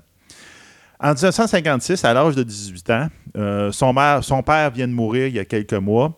Il, il lâche l'école. Il, euh, Puis il part pour l'armée. Je m'engage dans l'armée. Je m'en vais en armée.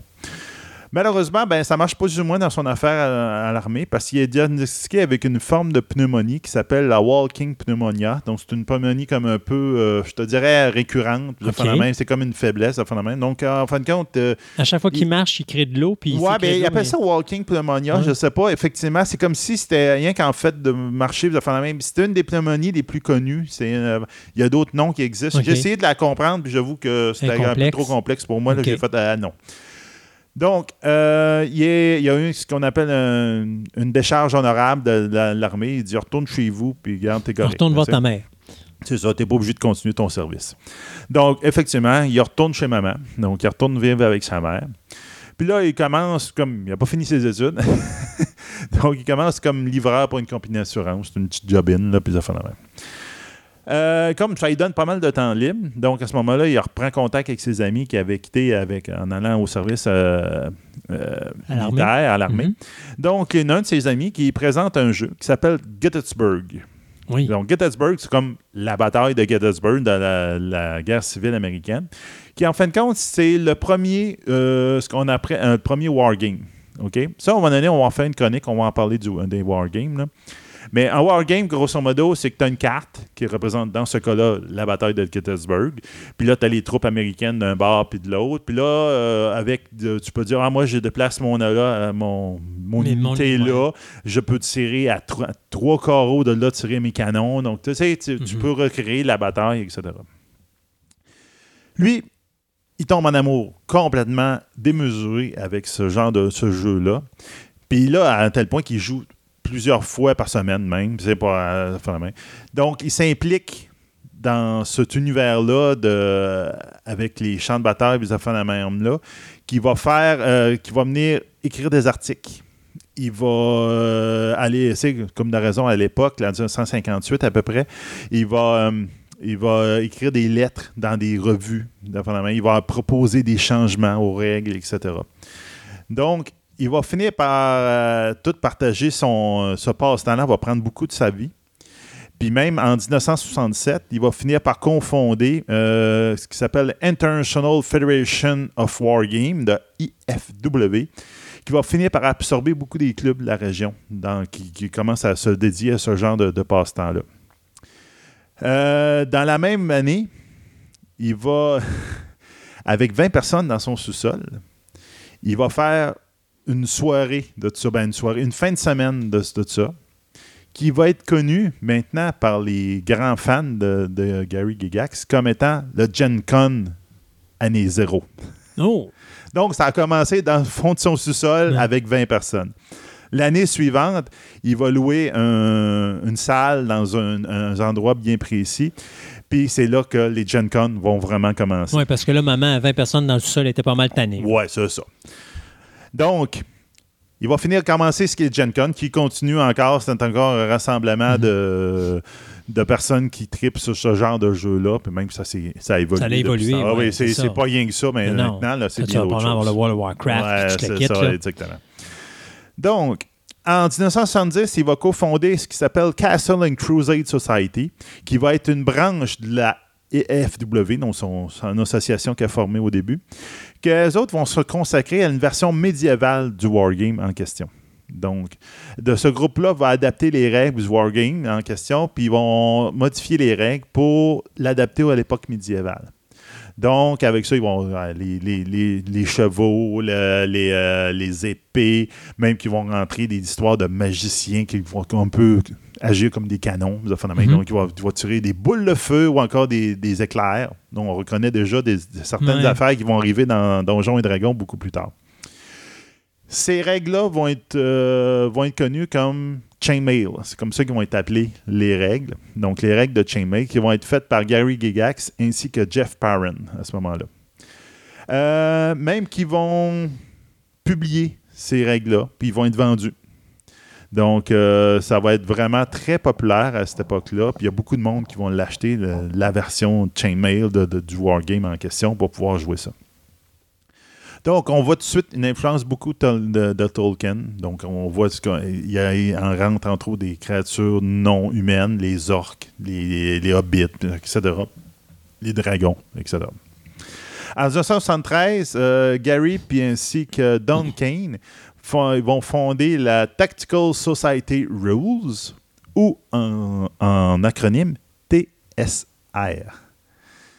Pour ceux qui connaissent, Ouais. TSR, c'est l'avant Wizard of the Coast. Donc, c'est la compagnie de base qui va créer finalement Donjons et Dragons à un. Euh, ils vont sortir beaucoup de règles qui vont être vendues dans une boîte. Que là, justement, le nom va apparaître pour la première fois, qui va appeler Donjons et Dragons en 1974. Mais c'est, ils vont vendre 1000 copies. Qui va assembler lui-même la petite boîte, il va la monter à son sous-sol. Ça ressemble à ça.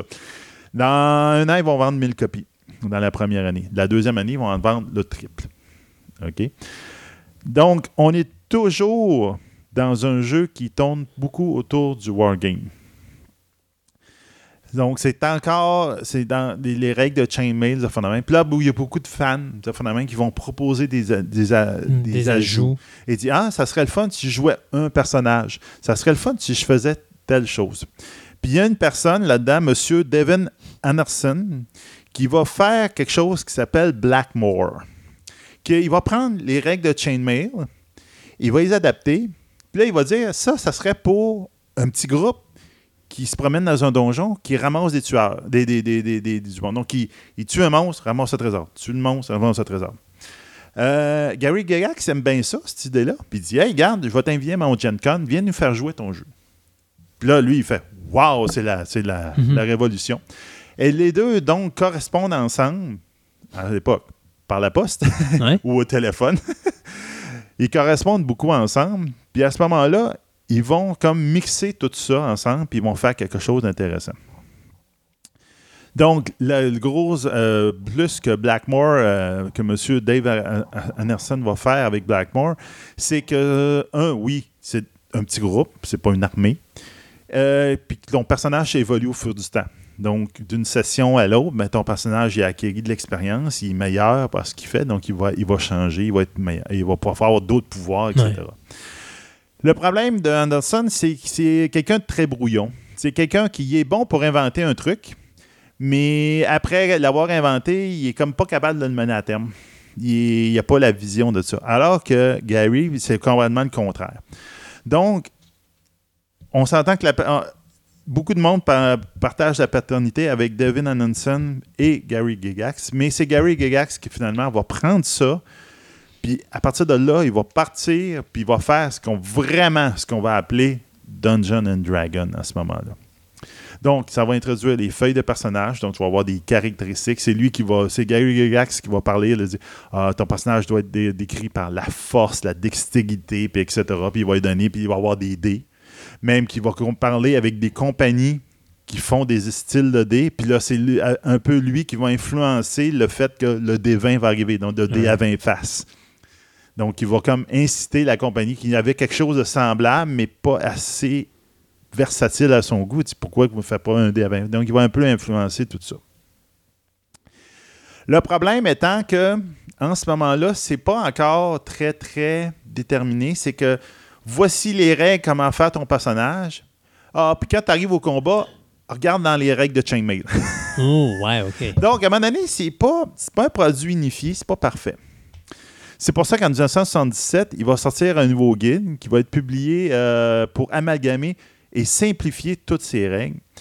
Qui à ce moment-là, il va s'appeler Dungeon and Dragon The Basic Set. Ouais. OK. Donc, c'est ce qu'on appelle, nous autres, présentement, Dungeon and euh, Dragon, Dragon. Basic. Donc, c'est vraiment juste ça. Ça, c'est l'édition 1. Oui, c'est vraiment l'édition. Donc, le but est d'élargir aussi le public cible. Donc, on, on- on simplifie les règles. On met quelque chose de beaucoup moins compliqué. On vise un, au moins un 12 ans. 12 ans et plus.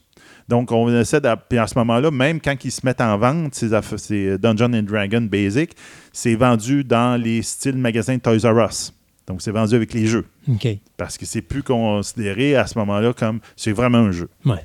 C'est pas un livre. C'est pas euh, un livre de. de, de geek, livre. Mais ouais. remarque que c'est le fun parce qu'en étant un livre, tu peux être vendu dans une librairie, Ouais. mais en même temps, étant un jeu, tu peux être vendu dans un Toys R Us Un Toys R ou Us. dans une. Bon. une autre boutique de ce genre-là. Donc, euh, à partir de demain, ils vont sortir. le- L'idée, c'est que tu peux juste montrer quelques niveaux. Genre, je pense que c'était 3 quatre niveaux. Puis après ça, ben, ils allaient te vendre un- une affaire supplémentaire pour complexifier l'histoire tranquillement de ton, ton personnage de temps en temps. Des, petites bouchées par petites bouchées pour Mhm. euh, aider les jeunes à embarquer là-dedans. Mais c'est sûr que euh, Gary Gigax, ben, lui, c'est un méchant mordu. Donc, il ne pouvait pas s'arrêter là parce que lui, regarde, il avait tout fait. il en avait fait pas mal. Donc, euh, c'est quand tu lui donnes 12 pages de quelque chose, il en fait 80 avec ça. Donc, lui, en même temps, il a sorti de Advanced Dungeon and Dragon, qui étaient ses règles complètes dans sa tête de comment que ça allait faire. Donc, Advanced Dungeon and Dragon, lui, c'est vraiment, c'est des livres, trois livres séparés, un livre pour les joueurs, un livre pour le maître, puis un livre pour les monstres. Puis avec ça, tu es capable de tout faire. Puis là, tu as tout là-dedans. Tu as autant des, des règles pour le beau temps. Il fait, tu es dans des collines, tu es tel jour de la journée, il pleut dessus, il pleut pas. T'as des, Pense à des- tout. Ah, c'est vraiment, il, il prévoit tout là-dedans. Euh, quatre ans après la publication de ces. Donc, c'est à partir de là que ça s'est divisé en deux. Donc, il y a Dungeon and Dragon, Dungeon Advanced Dungeon and Dragon. Donc, quatre ans après la publication, ben. Mais est-ce que les deux font affaire ensemble? Ou est-ce que les deux font affaire séparées puis vont chacun chercher leur morceau, tu sais, leur, euh, leur part du gâteau? Un peu un part du gâteau. OK. Je te dirais que quand j'étais au cégep, quand j'ai commencé à jouer avec ça, il y avait encore du monde mordu complètement du set basic. Puis qui voulaient rien savoir du Advance. Mais je veux dire, ils n'étaient pas associés ensemble. Non, ils n'étaient pas ça. vraiment associés ensemble. Ils ont fini, au, au début, c'était supposé d'être le même monde, le Ouais. même univers, mais tranquillement, ils se sont dissociés pour faire deux affaires différentes. Chacun a pris une tangente différente de, de l'univers. Ça fait que chacun était allé chercher. Fait qu'en réalité, Dungeon and Dragon, il n'y a personne qui a les droits d'auteur dessus. Ben, c'est Gary Gygax à la base. OK. OK? Mais tu vas voir qu'après ça, ça, ça passe d'autres choses. OK. ça se complexifie. Encore là, tu j'ai fait exprès, j'ai emmené plein de livres. Ben oui, je te vois encore plus, là. Donc, euh, quatre ans après la publication de, de ça, il y a des millions de joueurs qui jouent à travers le monde dans Donjons et Dragons. Ben, euh, bon, pour juste se rappeler, à l'époque, tu pouvais voir le début de E.T. Ben, le début de E.T., les joueurs jouent à Donjons et Dragons au début de ouais, dans la- dans- donc, tu sais, tu tu voyais que c'est rendu dans un Ouais. phénomène culturel très important. Euh, à la même époque, à peu près la même chose, autant que le jeu est devenu une révolution, parce que ça a été le premier qui est parti là-dedans, mais il y en a d'autres, dans l'autre sens, qui ont vu un culte satanique pour endoctriner les jeunes ou encore les pousser au suicide. Mais oh, n'importe. Ah oui, oui. En 1978, un étudiant universitaire disparaît dans les tunnels en dessous de son université. Euh, puis, euh, c'est il y a un détective privé qui était en train de dire Ah, il jouait à Donjons et Dragons, il essayait d'aller dans les tunnels de l'université pour voir, pour voir s'il allait trouver des, du trésor, des affaires dans la main. Tu sais, Ils ont tous mis ça sur le don de Donjons ouais. et Dragons. Pareil comme maintenant, on fait avec Ah, c'est à cause des jeux vidéo. Ben oui. Euh, en fin de compte, euh, ils ont fini par se retrouver, le, le jeune en question. Il C'est juste qu'il avait, il avait fait une fugue. Puis euh, il n'avait pas un mental très, très stable. Il était dépressif, etc. Et même que quelques années plus tard, après l'avoir retrouvé, il s'est suicidé. Donc, ça a donné une, mauvaise réputation. Mais toute la presse qui est autour a donné une mauvaise réputation à Donjon Dragon. Même que, toi, peut-être tu vas pouvoir dire, euh, te rappeler de ça. Il y a euh, un livre qui a été sorti à cette époque-là, basé vaguement sur ce- cet événement-là, avec un film avec Tom Hanks, qui est très jeune à l'époque, qui, euh, qui, euh, qui, euh, qui relatait l'événement de ce jeune-là. En fin de compte, qui relatait le fait que c'est un enfant instable qui était perdu dans le monde de Donjons et Dragons et le monde réel. de Ça me dit rien, mais ça devait être un film fait pour la TV, probablement. Probablement. J- C'est plate, là. J'ai juste oublié totalement de marquer le nom du film, là. Mais c'est euh, quelque chose de Dungeon and Dragon. C'est un fan de même, en tout cas. Donc, c'est avec Tom Hanks qui est extrêmement jeune là-dedans. Euh, quelques années plus tard, même, il y a un jeune qui va se suicider. Puis sa mère va dire que c'est la faute de Dungeons Dungeon Dragons et de Dragons. Ben ouais, ben TSR. Car son jeune était poussé au suicide par la sorcellerie impliquée dans le jeu. N'importe quoi. Mais ça va aussi amplifier le fait que la, la mère, comme elle va poursuivre TSR, puis finalement, il va, elle va perdre en cours, mais elle va monter un groupe contre Donjons et. Dragons, puis qui va publiciser plein de choses comme quoi que c'est anti, euh, s'il pousse les enfants au satanisme, puis des même.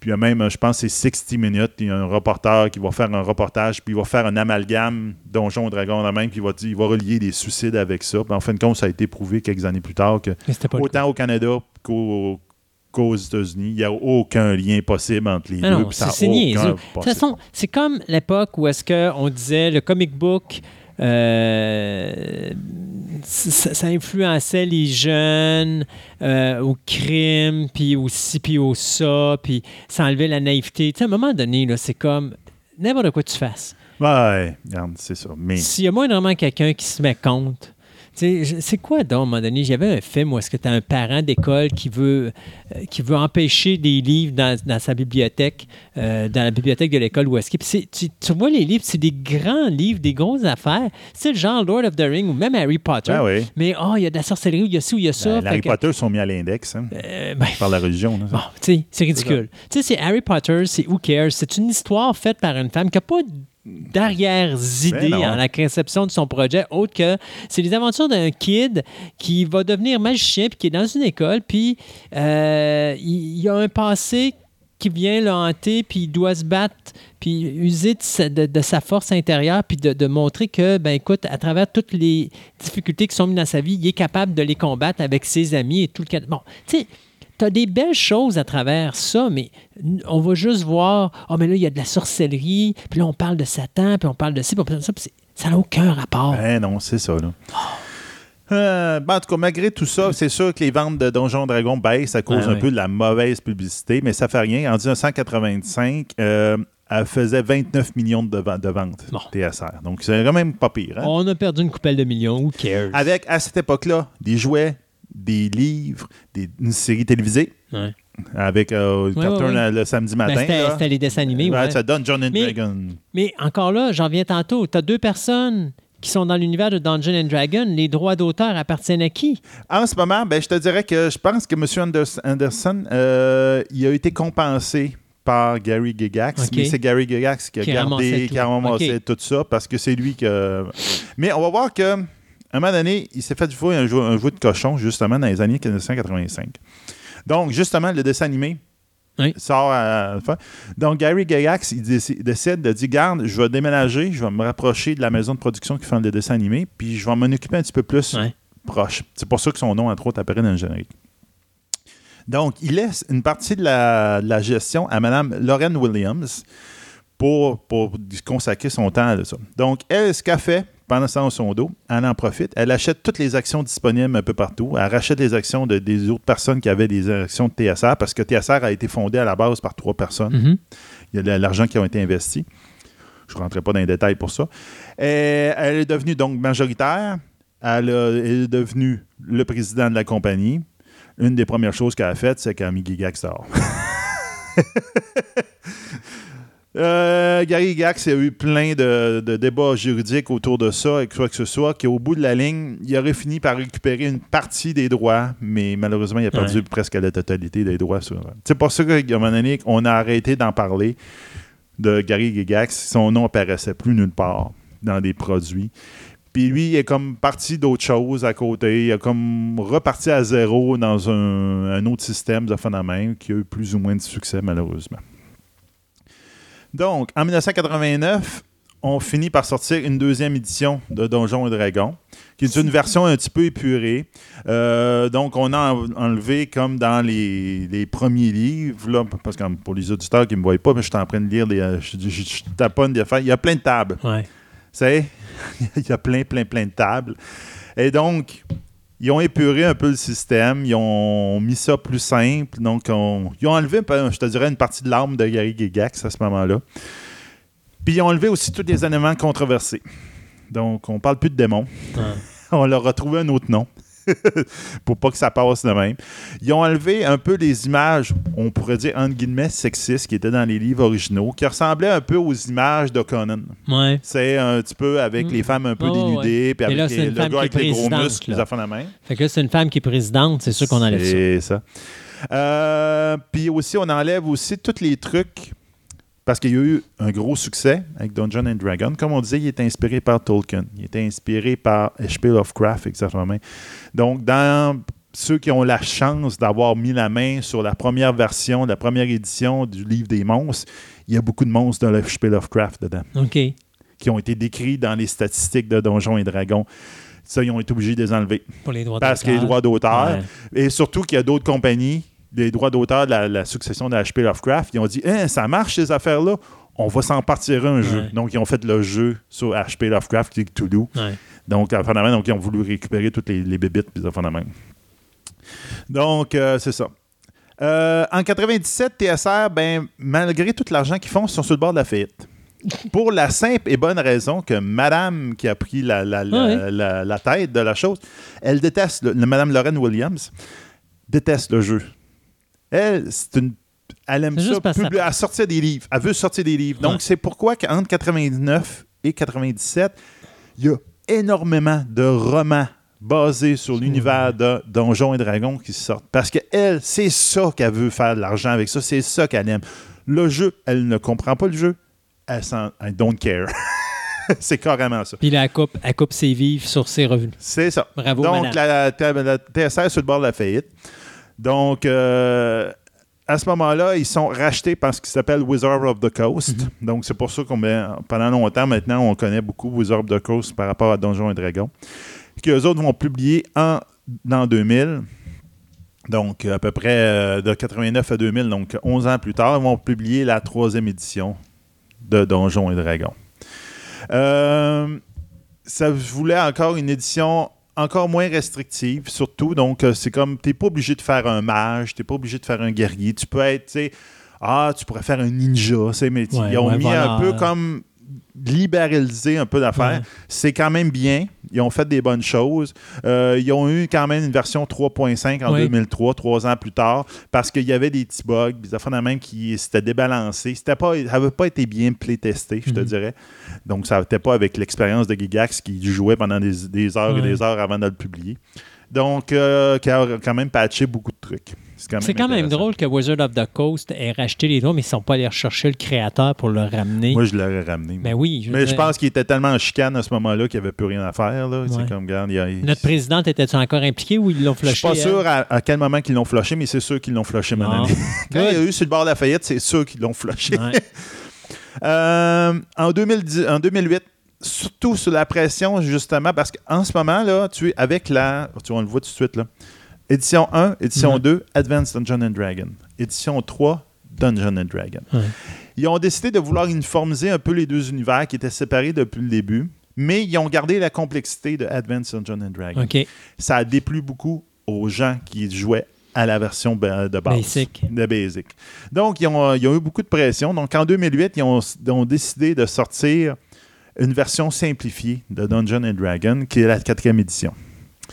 Malheureusement, ça a été euh, accueilli avec une brique et un fanal par tous les fans de Donjons et Dragons parce que là, ça s'éloignait totalement du produit original. Ça allait plus vers une version jeu vidéo.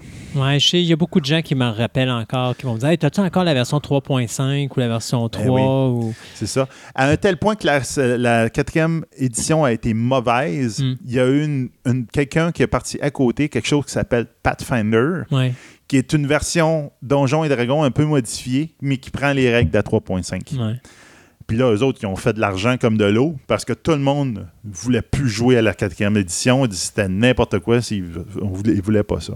C'est pour ça qu'en 2000 en 2012, donc que quatre ans après la sortie de la quatrième édition, ils ont sorti une cinquième édition avec beaucoup de suggestions des joueurs. Ils ont fait des playtests avec les joueurs. Enfin, ils ont essayé de Mhm. retrouver l'âme dans la base, que ce que Et il paraît que je ne l'ai pas, je l'ai pas lu ou quoi que ce soit, mais il paraît que ça a beaucoup euh, réglé beaucoup de problèmes des fans de finalement, puis est beaucoup mieux accueilli à ce moment-là.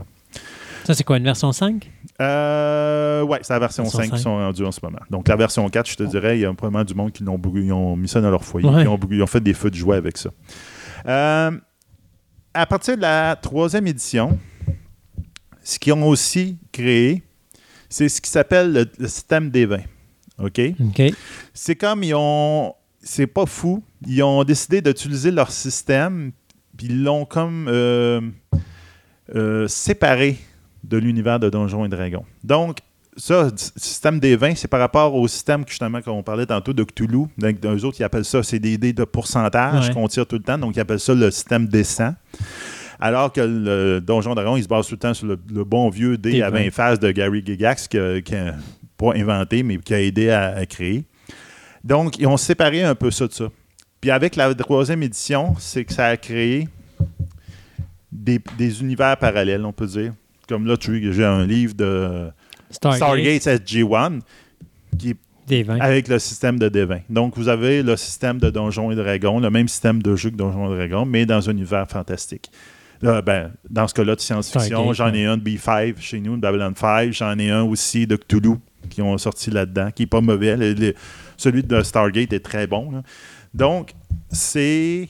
Ils ont comme sorti le système, puis ils ont comme euh, regarde, dit, il y a d'autres auteurs à ce moment-là qui peuvent faire d'autres choses dans d'autres univers, qui est quand même intéressant, mais de se détacher du, de l'univers fantastique. Je ne sais pas si ont gardé cette idée-là avec la cinquième édition. Là. Ça, je ne sais pas. J'ai pas vu à ce moment encore qu'est-ce qu'ils ont fait vraiment avec ça. Alors, quoi de mieux que Sébastien que de commencer cette, première, euh, cette première chronique euh, MMO et jeu de rôle que de parler du Big Daddy of the Ah oui, c'est grand-papa Donjon et Dragon. Yes. Donc, c'est sûr que dans les prochains temps, je vais parler d'autres choses dans cette chronique-là, mais je vais m'attarder à certains univers qui sont rattachés avec Donjons et Dragons. Moi, j'ai fait jouer pendant euh, quasiment 10 ans à l'univers de Dragonlance dans Donjons et Dragons. OK. J'ai été maître du donjon à ce Oui. moment-là. Donc là, c'est, on va parler des différents univers, puis on va voir un peu c'est qu'est-ce que qu'est-ce qu'ils sont toutes. Puis vous allez voir qu'il y a- il y, a beaucoup de choses là, qui sont Qui rattachées. Comme le monde original de Gygax, c'est Greyhawk.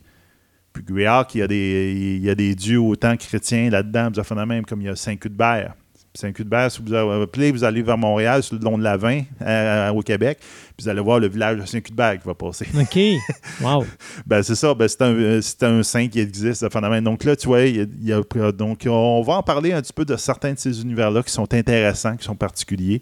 Bon, on va, on va s'attarder à d'autres choses aussi. Ben oui, j'espère. d'autres choses, mais on va s'attarder un petit peu à tout. Seb, merci beaucoup. Merci, de rien.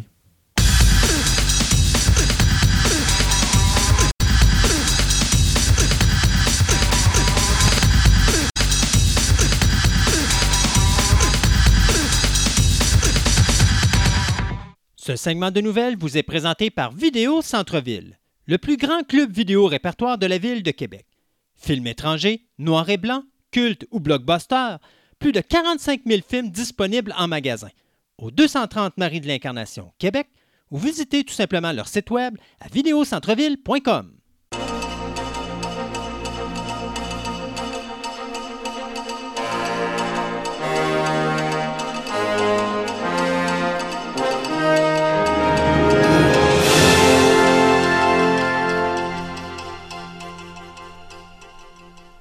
Et pour commencer ce deuxième segment des nouvelles, eh bien, euh, encore des mauvaises nouvelles. On va y aller avec les décès. Il y en a deux cette semaine. Je vais faire le premier, puis je vais te laisser, Sébastien, faire le second. Euh, L'acteur britannique Albert, euh, Albert Finney, qui nous a quittés à l'âge de 82 ans. Si le nom vous dit quelque chose, pensez à... mon Dieu, c'était Papa Warbuck dans le film Danny de 1982. OK. Euh. Ça, ça te dit rien. Ben, tu te rappelles Non. Annie? de- Ouais, déjà vu? ouais, Bon. ouais. Ben, c'était le chauve, celui qui, euh, qui Ah, le oui, oui, riche oui. qui adopte Annie. Euh, donc, euh, il nous a quittés le 7 février dernier suite à une infection au niveau de la, de la poitrine. Il a commencé au, euh, sa carrière comme acteur de théâtre au Royal Shakespeare Company euh, avant de s'en aller au cinéma dans les Saturday Night et Sunday Morning en 1960. Près de 50 ans de carrière. Là-dedans, bien, il a interprété Hercule Poirot dans le film de Sidney Lumet, Murder on the Orient Express. Il avait bien sûr fait, comme je vous disais tantôt, euh, Papa euh, Warbuck dans le film de John Austin, Annie. Ça, c'est en 82. Il avait fait le rôle de Fouche dans le film, le premier film de Ridley Scott, The Duelist, en 1977. Euh, on l'avait vu aussi avec, euh, également avec John Huston, encore avec Under the Volcano. Il avait été dans Miller's Crossing des euh, frères Cohen. Il avait été dans Eric, pas Eric, mais Erin Brockovich, pardon. Il avait interprété le docteur Albert Hitch dans The Bourne Ultimatum. Et c'est lui qui faisait le, celui qui s'occupait de la résidence des bandes dans Skyfall. OK, oui, oui, D'ailleurs, oui. c'est son dernier rôle au cinéma.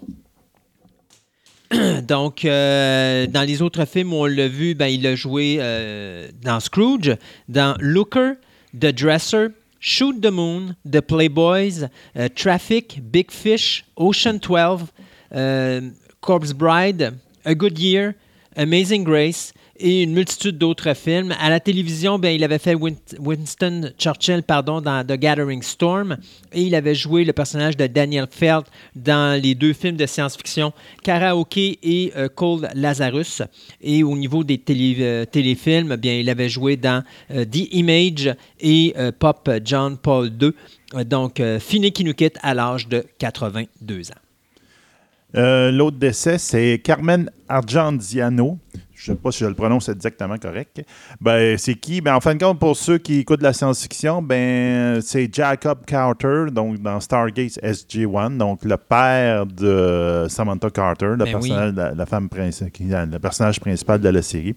Il est mort à l'âge de 75 ans, le 10 février dernier, laissant sa femme Lisa et ses trois enfants dans le deuil.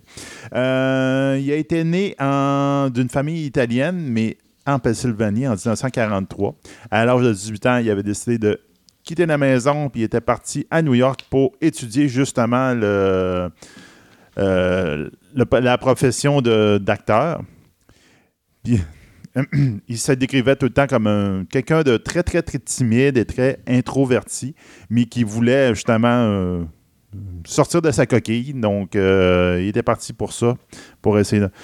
Euh, en 1966, il, s'était déplacé à Hollywood. Là, il avait essayé de. Il avait appris à peu près tous les cours d'acting qu'il pouvait avoir, de faire la même, tout en nettoyant le, le plancher à la mop euh, de tous les studios qu'il pouvait pour Ouais. gagner sa vie. Ça, c'est- le bon, le, bon, le bon job à avoir. T'es bien placé. ça. Donc, euh, mais au bout de la ligne, euh, surtout dans les années 60 et 70, là, il a- sa carrière a commencé. Entre autres, on peut le voir dans le rôle d'un fier à bras de Michael Corleone dans le Godfather Part 2 ainsi que dans les films Accuse, Stand euh, Deliver. Mais il a surtout été connu beaucoup à la télévision. Donc, il a joué dans Kojak, Columbo, euh, Rockefeller Files, euh, E-Team, euh, Cheers, Ellie Law, Melrose Place, euh, etc. Mais les deux rôles, ben, le rôle principal qui l'a fait connaître, comme il disait, il dit, j'ai jamais fait autant reconnaître de ma vie sur la rue à cause de ça, ben, c'est le, le rôle de General Jacob Carter dans Stargate SG-1 en 1998 qui avait décroché. C'est le plus long rôle récurrent de la série. Donc, le, le rôle secondaire qui est revenu le plus souvent, le personnage est revenu le plus souvent. Pendant six ans, le personnage est. Il était atteint d'un cancer, si je me trompe pas. Ça serait possible, j'ai pas trouvé ont- ça. Il avait donné un. euh, comment t'appelles ça, là Un, un go- pas un goaoul, là, mais les, euh, les espèces Ah de. oui, oui, verres, là. dans le film. Oui, oui, non, non, non, Dans non, la non. série. Oui, il y avait un cancer, effectivement. On parle du il y avait eu- personnage du Ouais, père du de, sa, de personnage, ouais, ça. Connor, oui. Donc, il y avait eu effectivement le cancer, il était atteint du cancer, puis il y avait un, un Tok'ra, donc la, Ouais. la- la faction, euh, je te dirais, résistante des Goa'uld qui, était en- qui l'avait euh, imprégné, puis là, il y avait, avec ça, il avait survécu. Mais c'était parce qu'il y avait des bons, puis il y avait des mauvais, Tocroft. Ouais, lui, c'était le bon. C'était le bon, c'est ça. Donc, ça. lui, il avait été comme la liaison entre la Terre et les Tok'ra pendant à peu près toute la série, jusqu'à un décès héroïque hein, vers la fin de Mhm. la série qu'il y avait eu. Donc, euh, au total, cet acteur-là a eu plus de 220 rôles à son actif qui sont euh, recensés sur IMDB. Donc, euh, ça, on a encore une grosse perte. C'est euh, un très bon acteur qui euh, il fait beaucoup de choses. Donc, c'est- bien Hmm. plate là, pour ça. L'année commence mal. Mais justement, c'est ça pourquoi je me suis confondu. C'est Ouais. parce qu'ils n'ont pas diffusé la raison de sa mort. Ouais. C'est quelque chose que ça a l'air d'être du secret pour le moment. En tout cas, le On gars, verra bien. C'est ça. Euh, je vais vous parler de deux projets cinématographiques que ça regarde pas bien. Ben, un que ça regarde mal, puis l'autre, ça regarde pas bien. On va parler de Pirates des Caraïbes numéro 6. Eh bien, les réalisateurs Reed Reese et Paul Wernick, qui nous avaient donné, bien sûr, Deadpool, bien, aucune raison. Ils ont juste quitté euh, Le projet. Ils sont partis.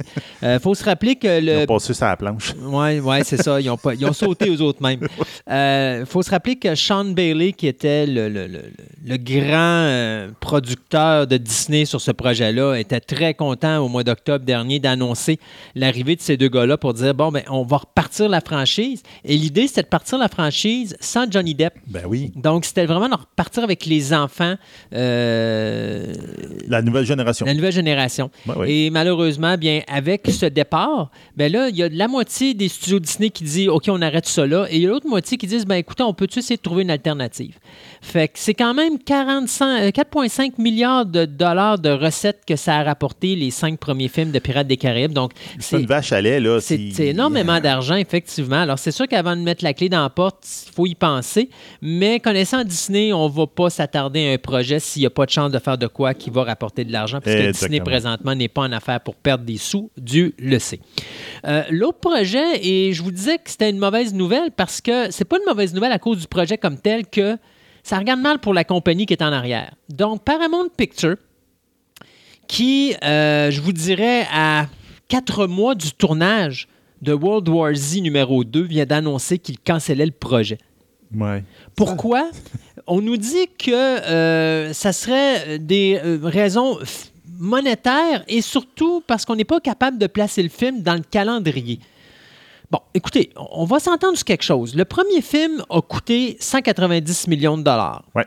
Il a rapporté 540 millions de dollars au box-office mondial. Correct. C'est un film qui a perdu de l'argent, on le sait tout de suite parce qu'il faut faire trois fois ses recettes minimum. Ben, c'est ça. Fait qu'on sait qu'il n'a pas fait son argent au niveau mondial et tout ça. Mais est-ce que ça valait la peine de mettre 190 millions de dollars sur World War Z? Je pense pas. Je pense qu'on aurait pu sortir un meilleur film que ça avec moins d'argent. Mais ceci dit, ça a été quand même le plus grand succès de Brad Pitt au cinéma. Il n'y a jamais eu un aussi Ouais. grand succès que ça dans sa carrière. Euh, C'était David Fincher qui devait faire le deuxième film. David Fincher qui nous avait donné Fight Club. Donc, c'est pas n'importe quoi. Il nous avait donné Seven. Euh, Bien aussi. Bon. Fait que, tu sais, c'est un grand réalisateur qui fait des grands films. Donc, il y a de fortes chances que World War Z 2 aurait été meilleur que le premier qui avait été réalisé à l'époque par Mark Foster. Ouais.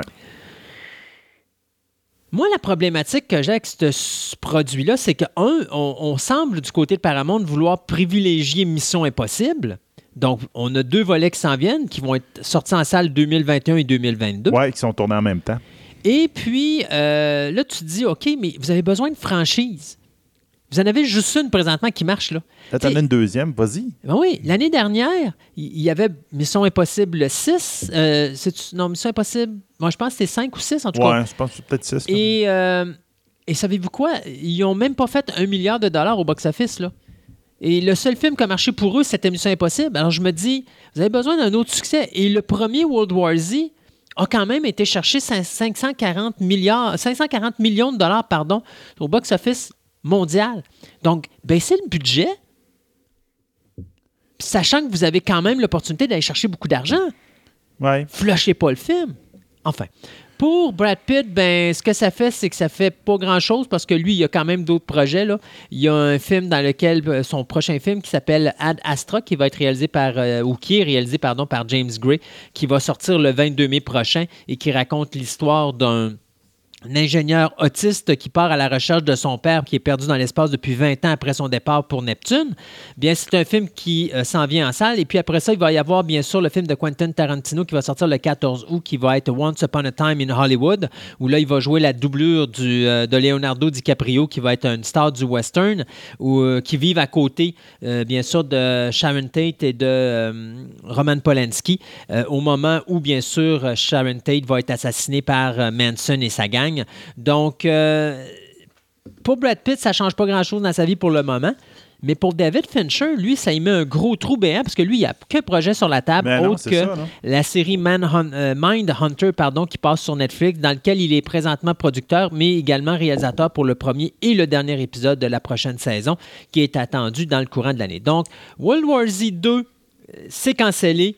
Euh, Pirates des Caraïbes, ben, c'est sur la planche. Alors, restera à voir euh, ce qui va se passer avec ses prochains euh, pro- projets. Bon. Celle-là, je, je, je vais- je la donne, mais là, après ça, là, vous la prendrez puis vous essayerez de travailler dans votre tête. On a eu une nouvelle par rapport à la fameuse série de John Favreau sur Star Wars, a- sur les Mand- Mandaloriens. Les Mandaloriens. Mandaloriens, là. Ben, on a, on, ils ont confirmé un personnage. Ils ont confirmé le personnage de R5D4.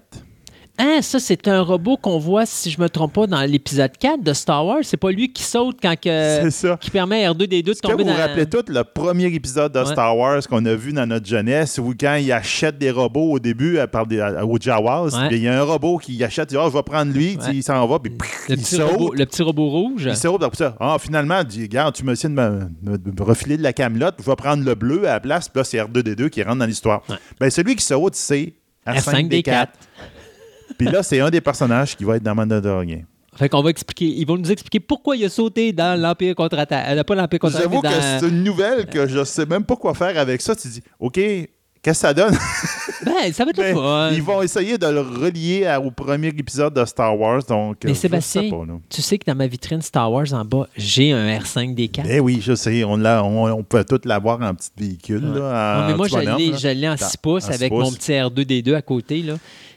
Il y a le robot qui a sauté qui est très populaire. D'ailleurs, il y a ça. plusieurs, euh, plusieurs personnes qui disent. Parce que, tu sais, avant que tu vois le R5D, euh, le R5D4 qui avance, Ouais. puis là, tu vois R2 qui, qui, qui, ouais, qui bougonne, puis il y avait de- beaucoup de monde qui disait que R, R2D2 fâché avait fait sauter un piston à R5D4. Ben oui, c'est possible. Tellement choqué. Là. Donc, euh, c'est ça. là. C'est c'est une nouvelle que ben, prenez ça, puis euh, regarde, faites ce que vous voulez avec. Euh, écoute, c'est rare, je fais ça, mais je vais vous parler d'une d'une nouvelle de figurine qui est assez importante parce que la compagnie Diamond Select vient d'acheter un gros monstre dans la, mais dans la production de statues euh, du domaine de la figurine, c'est-à-dire la compagnie Gentle Giant. Gentle Giant a depuis plusieurs années un problème majeur, c'est-à-dire on annonce plein de produits, mais les Moses de produits sortent jamais. Et à un moment donné, ça a amené des problématiques parce que, genre, les gens commandent des, des statues. Trois ans plus tard, le produit sort, mais là, les clients qui ont commandé ces statues-là ne les veulent plus parce qu'ils se sont procurés le, pro- le produit dans une autre compagnie. Puis là, à ce moment-là, il y avait des plaintes, ce qui faisait que le distributeur, qui était Preview à ce moment-là, ou qui était Diamond, euh, qui était le gros distributeur international, eux autres, à ce moment-là, ont dit à Gentle Giant, Ben, si vous n'êtes pas capable de respecter le délai, nous, on vous fait sauter. Alors, pendant des mois, Gentle Giant a été tassé de l'univers du preview euh, ou du Diamond- de la compagnie Diamond jusqu'à ce qu'ils reviennent avec promesse de pouvoir respecter les délais. Ce qu'ils n'ont pas fait encore une fois parce qu'il y a encore des Oh. produits que malheureusement, ils savent pas, ils n'arrivent pas à produire. Le problème de Gentle Giant est le suivi, était le suivant, pardon, c'était le cash flow. Euh, à un moment donné, on manquait d'argent.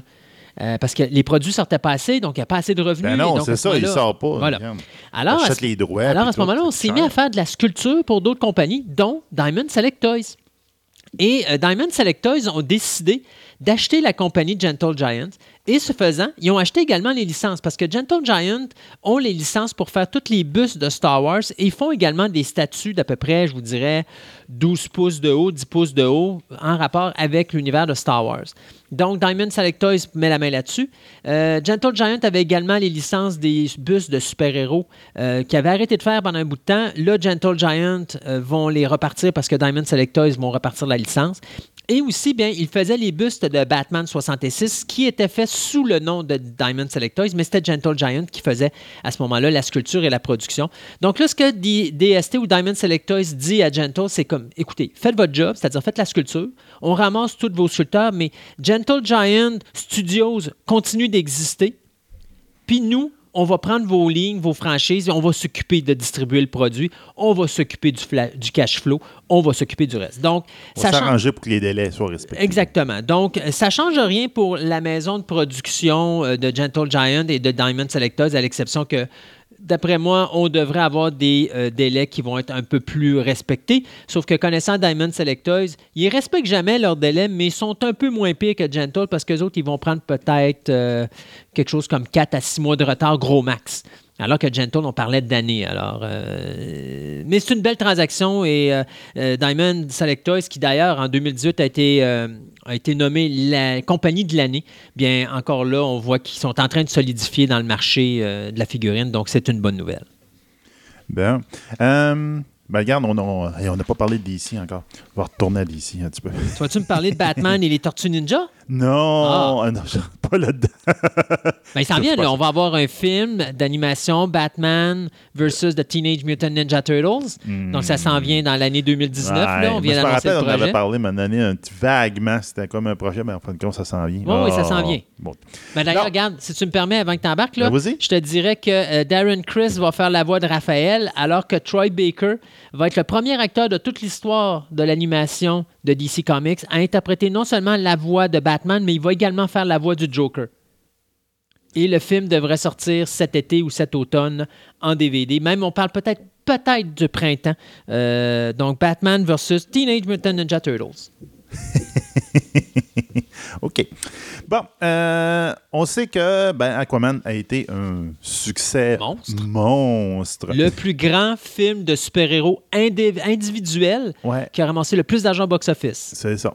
On parle de super-héros individuel. individuels. On parle pas de, on ne compare pas non, avec euh, Avengers, Avengers, non, non, c'est ça, exactement. Donc, euh, puis on sait que Jason euh, Momoa, lui, a, dit, il dit, Gars, moi, je suis prêt à réembarquer, mais il faut que le prochain scénario soit solide. Ouais. Sinon, moi, j'embarque pas dans C'est sûr. Moi, j'embarque pas à moitié. Donc, on vient de confirmer le, le screenwriter, donc l'écrivain pour le, pour le prochain. Euh, c'est David Leslie Johnson McGoldrick.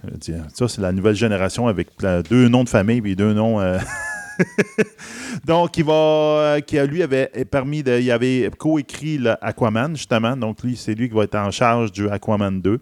On y doit entre autres de Conjuring 2. Donc, euh, à savoir où est-ce que va aller l'histoire, on ne sait pas pour le moment, c'est encore trop tôt. Euh, Peut-être qu'ils vont utiliser l'histoire de Black Manta qu'on a vu dans le post-crédit dans, le dernier film, on ne sait pas. Pour le moment, c'est encore dans les nimbes. La chose que l'on sait, c'est que Aquaman a déjà un spin-off qui va être mis en marche. Qui, euh, n'est pas du tout ce que le monde s'attend. non, c'est ça, mais vraiment pas. là. On a un spin-off. Oh, on va avoir un spin-off justement sur Black Manta ou, Ou quelque chose. Mera? Ouais, c'est ça. Mais non. On va avoir un, un spin-off sur- euh, qui va s'appeler The Trench. Donc, en fin de compte, on va avoir les créatures, pour ceux qui ont vu le film, les créatures un peu. euh, moi, je trouve que ça ressemble à, à Cthulhu. Mhm. On est l'univers de Cthulhu. On a des espèces de créatures euh, poissons euh, un peu épeurantes qu'on voit à la fin qui, euh, qui Es-tu en attaquent. train de euh, me dire qu'on va avoir le Fantastic Beast of Aquaman's World? C'est ça. Donc, ils vont faire. Donc, c'est les créatures qui attaquent Aquaman et, et Mera à la toute fin du, euh, du, du- du film. Ben, on va faire un film là-dessus. Ça va être un film euh, horreur thème DC movie. Comme ça qu'ils le présentent. Ils disent, moi j'ai de la misère à comprendre ça, là. ils disent, on va avoir un, un- vraiment un budget beaucoup moindre que tous les films de super-héros qu'on a présentement dans notre ligne. C'est un film avec des créatures CGI dans le fond de l'eau. Il sera pas petit, ton budget. Oui, parce qu'il n'y a pas d'acteur. Ouais, il n'y a peut-être pas d'acteurs. C'est sûr qu'ils ne payent pas personne. Des Alors. fois, ils vont payer des voix, là, mais Oh. c'est sûr qu'ils Ça coûte ça des paye un petit peu moins. Ah oui. Mais en tout cas, on verra bien. Donc, on va avoir droit à un. Pourquoi un Harry film Potter ou encore euh, tout l'univers d'Harry Potter et des Fantastic Beasts de J.K. Rowling quand tu as Aquaman qui va nous apporter nos, ces Fantastic Beasts? Ben oui. ah. OK, je vous avais promis qu'on parlerait de l'univers de Marvel avant de finir notre segment de nouvelles. Ben eh bien, oui. savez-vous quoi? Euh, je vais vous parler de Marvel là. et de la compagnie Hulu. Donc, la plateforme américaine Hulu qui maintenant appartient à Disney et qui va s'occuper de présenter... à 60 à Disney. Mais c'est pas grave. ouais, Disney. c'est à Disney pareil. Et qui va s'occuper de diffuser tout ce qui est show adulte pour Disney, Oui. va présenter quatre nouvelles séries Disney.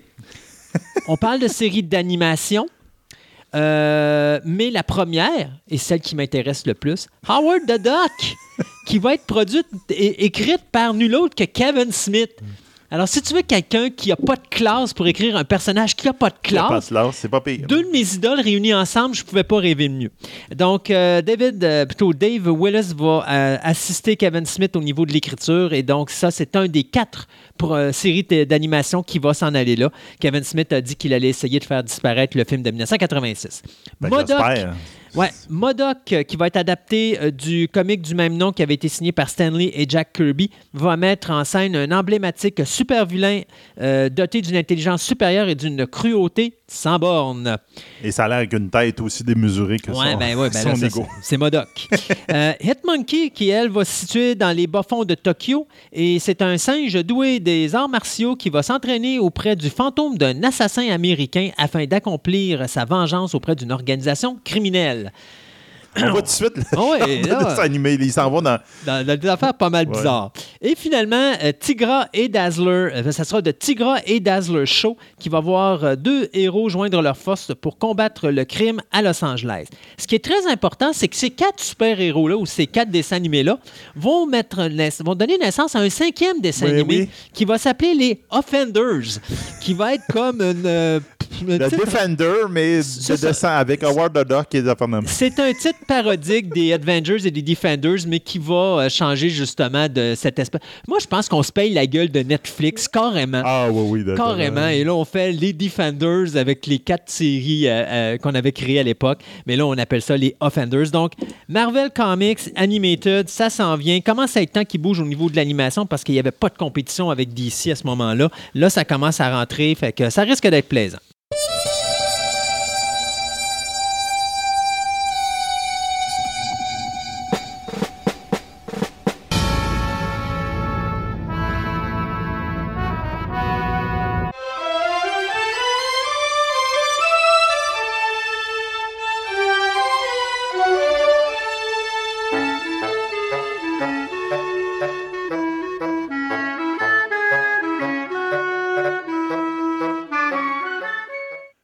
Après avoir parlé des ordinateurs euh, intelligents ou encore les intelligences artificielles euh, plus euh, Clavier. avec clavier, avec un beau clavier, ben là, on va parler plus des intelligences artificielles avec des bras. Là, on va parler les robotique. robots. Les robots. Avant de parler de ça, sais-tu, il y a quelque chose qu'on va parler qui est très important au niveau de la robotique. Oui. Ce sont les trois lois de la robotique Les qui ont fameuses trois lois Ouais. d'Isaac Asimov. Isaac Asimov, qui a été publié, publié pour la première fois en mars 42 dans Astonishing Science Fiction, plus précisément dans un roman qu'il a écrit qui s'appelait euh, Run Around, ou Cercle vicieux en français. Oui. Donc, quelles sont ces trois lois? Ça, on pas vous dire, à un moment donné, je vais faire une chronique juste Sur les trois sur lois, oui. Asimov. Sur Oui, Asimov. oui, sur Asimov, oui, effectivement. Donc, euh, trois lois. Première loi, c'est un robot ne peut porter atteinte à un être humain ni rester passif, laisser cet être humain exposé au danger. C'est ça. La deuxième loi, c'est un robot doit obéir aux ordres donnés par les êtres humains, sauf si de tels ordres sont en contradiction avec la première loi. Mhm. Donc, ça veut dire que l'être humain se retrouve en danger à cause de ces lois-là.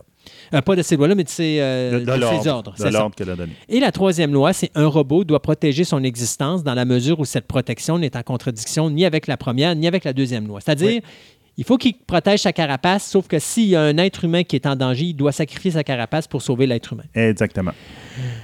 Ces lois-là, on va les voir plus tard dans le cinéma, mais je te dirais, le premier film où on Mais va- ça, c'est considéré en ce moment, pour dire, c'est considéré que si l'intelligence artificielle va au niveau de la science-fiction, ces trois lois vont être appliquées. Oui, ben C'est oui. considéré comme étant, c'est une logique, c'est la base. Donc, la littérature vient influencer le réel. Oui, et pire que C'est ça, c'est que si tu calcules, tu te rappelles, dans la dernière chronique, on avait parlé de, Forbidden, de Colossus, de Forbidden, Pro- de. Forbidden Project.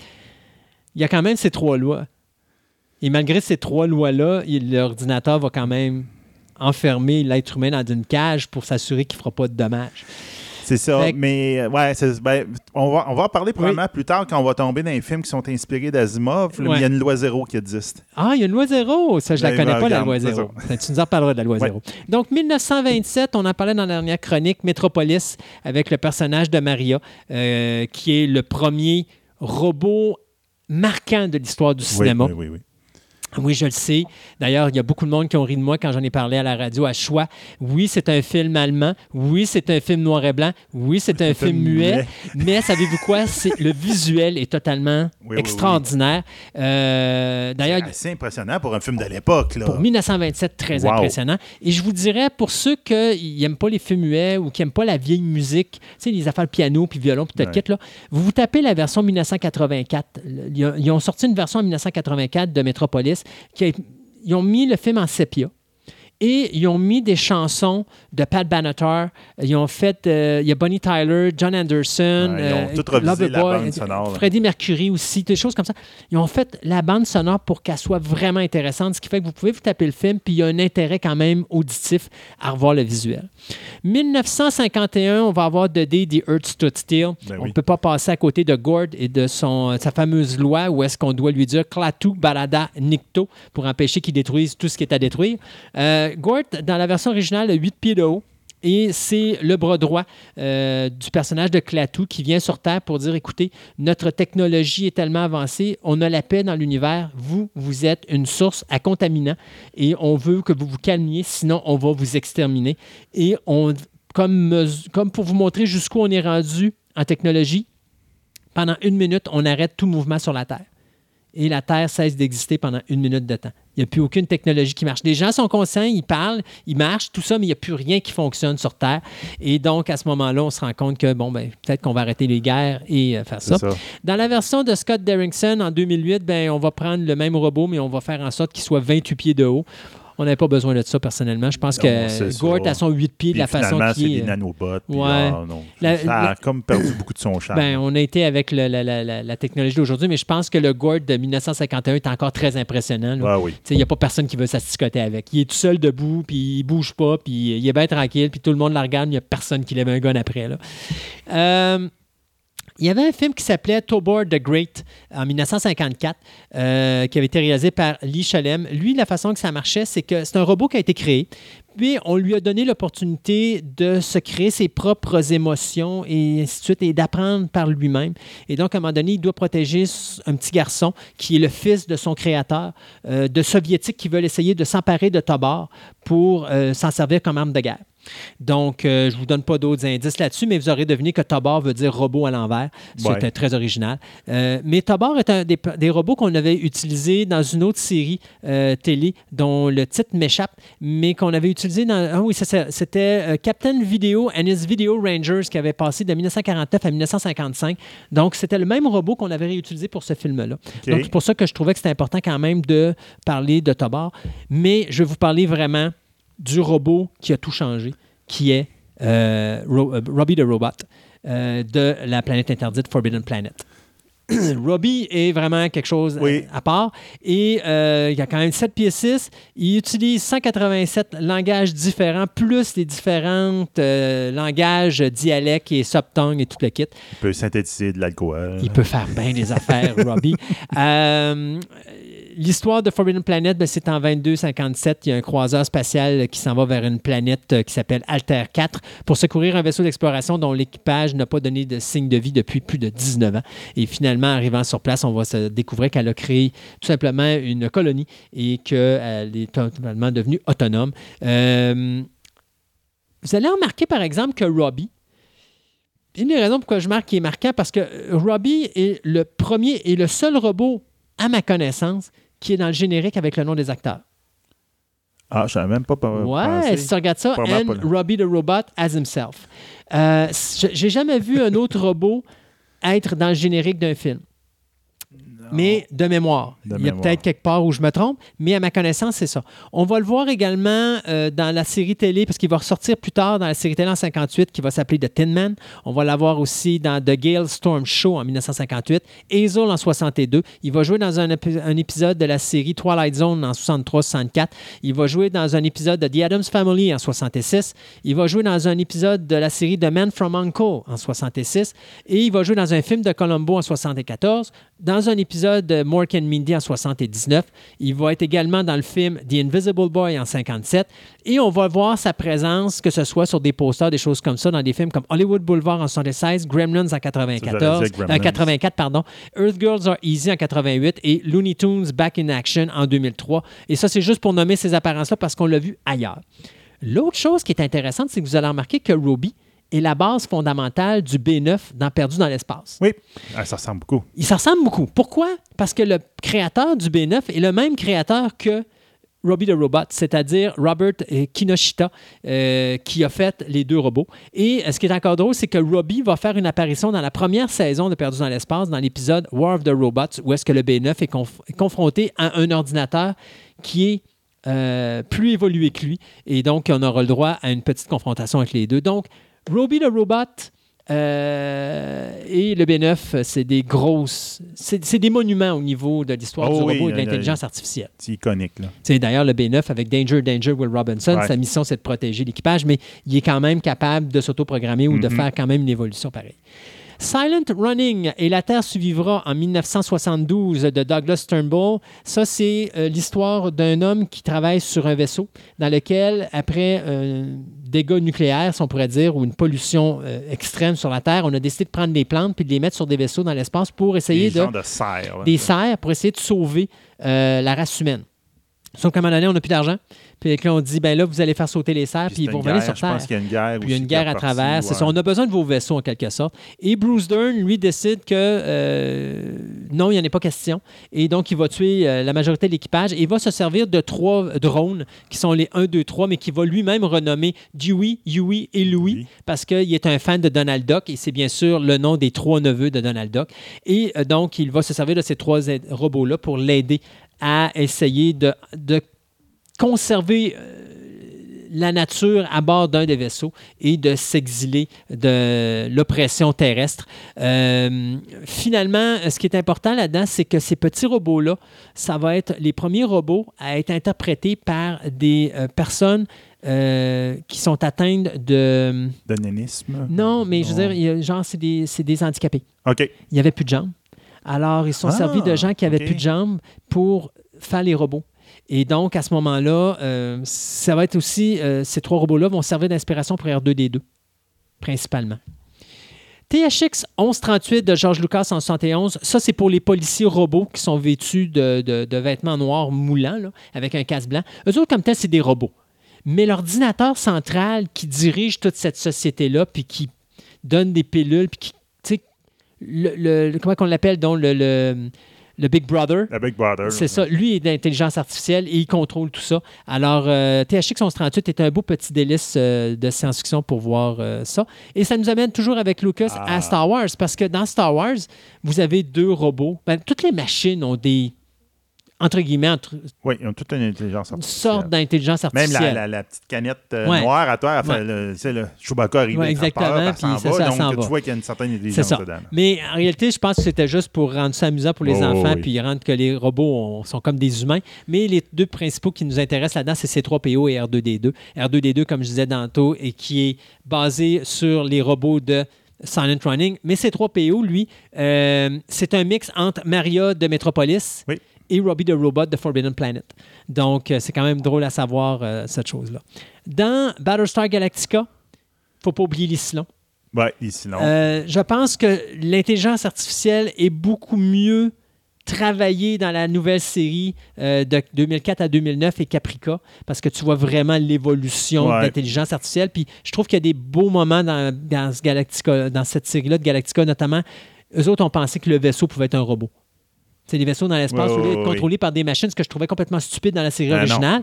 Ce sont des robots par eux-mêmes c'est ça. beaucoup plus dangereux et ainsi de suite. La série originale, bien, ce qui est vraiment important, les robots comme tels, les Cylons, sont pas terribles. D'ailleurs, tu te demandes, ils ne savent pas viser, ils sont pas vraiment très intelligents. Alors, l'intelligence n'est pas très élevée. Mais, par exemple, ils ont les, euh, la race reptilienne des Cylons. Euh, parce qu'à l'époque, les reptiliens, c'était les créateurs Ouais. des Cylons. Ils ont créé les machines. Les machines se sont rebellées contre leurs créateurs, puis ils ont pris le contrôle, ils les ont exterminés. Mais ils ont gardé, tu sais, les- robots qui sont au-dessus des Cylons, qui sont les leaders qui contrôlent. Ça, c'est l'intelligence artificielle vraiment de, des Cylons.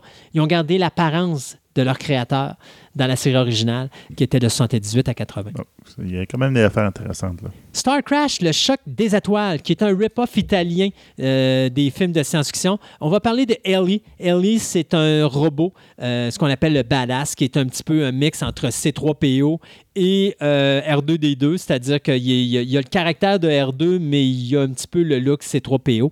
Euh, mais il parle en anglais. Et lui, sa mission, ben, c'est d'abord, pour avant tout, c'est un policier. Donc, lui, sa mission, c'est je vais préserver le euh, bon côté de la loi à n'importe quel prix. Même si mon partner doit être sacrifié, c'est pas grave. Moi, ma job, c'est m'assurer que le bien, le bien survive. Ouais. Et donc, à un moment donné, il y a un roi qui va approcher euh, Stella Star et Acton, qui sont euh, deux, euh, qui- deux aventuriers, mais c'est deux euh, mercenaires, pour sauver son fils qui a été kidnappé par Zart Anne, dont le vaisseau a l'apparence d'une main. Vraiment une main. C'est une main mécanique dans l'espace. Posez pas de questions. Euh, mais, mais ça demeure quand même que Star Crash est vraiment mauvais, mais c'est tellement mauvais que c'en est bon. Là. Alors, tu as quand même Caroline Monroe qui joue là-dedans. Tu as Christopher Plummer, David Hasselhoff qui joue là-dedans. Donc, tu sais, tu as quand même une bonne affaire. Euh, C'est quand même. T'as quand même un bon Un staff. casting, un bon étonnant. casting intéressant. Euh, donc, vous avez la chance de voir ça, vous, de vous écouter Star Crash, ça vaut la peine. The Black Hole, le trou Ah. noir de Walt Disney, euh, film de Gary Nelson en 1979. Là-dessus, bien sûr, on parle de Maximilien, mais aussi on va parler de Vincent. Et de Bob. Donc, Vincent, qui est Vital Information Necessary Centralized, qui est un mix entre C3PO et R2D2 encore là, euh, qui est- dont la voix est prêtée par Roddy McDowell. Euh, Très beau design de, de, de robot. Moi, les- toutes les machines dans ce film-là sont vraiment beaux. vraiment beaux. C'est un d'ailleurs des premiers films. euh, c'est le premier film PG-13, ben, pas PG-13, mais PG pour un Walt Disney. Ouais. Mais c'est un film très mature. Oui, oui, Euh, oui, beaucoup très, plus très axé mature. pour un auditoire adulte qu'un auditoire enfant. D'ailleurs, euh, Moi, je l'ai fait découvrir à plein de monde. J'ai dit, garde, écoute d'un vieux Disney, écoute Ouais. ce film-là, il est à part. Là, oui, puis le personnage de Maximilien est vraiment quelque Ouais, chose parce il est qu'il peurant, est, il est épeurant. C'est pas un petit robot euh, vraiment non, gentil. Il ça. dit rien, mais juste sa prestance est assez pillée, doté d'une intelligence artificielle Ouais. parce qu'il est capable d'être autonome, mais il dit pas un mot. Bob, le Biosanitation Battalion, est exactement la même affaire que Vincent, sauf que lui, il est délabré. C'est un vieux modèle. C'est un vieux Ça à modèle. une poubelle volante. là. Exactement. Alors, euh, disons que la relation entre Vincent et Bob est assez rigolote. oui. Les acteurs là-dedans, ben, c'est euh, Maximilian Schell, Anthony Perkins, Ernest Borgnine, Yvette Mimieux, Robert Foster. Donc, un- encore là, un gros staff. Ouais. Euh, quelque chose de bien à voir. On ne peut pas passer à côté de Ridley Scott et de son univers de science-fiction, que ce soit Blade Runner, avec, bien sûr, les réplicants, que ce soit euh, Leon, Zora, Pris, Roy, Rachel et entre guillemets, peut-être euh, Decker, qui sait, malgré que le dernier film, euh, Blade Runner 2049, ils ont brisé ça complètement, Ouais. mais n'empêche que l'original laisse la porte ouverte à ça.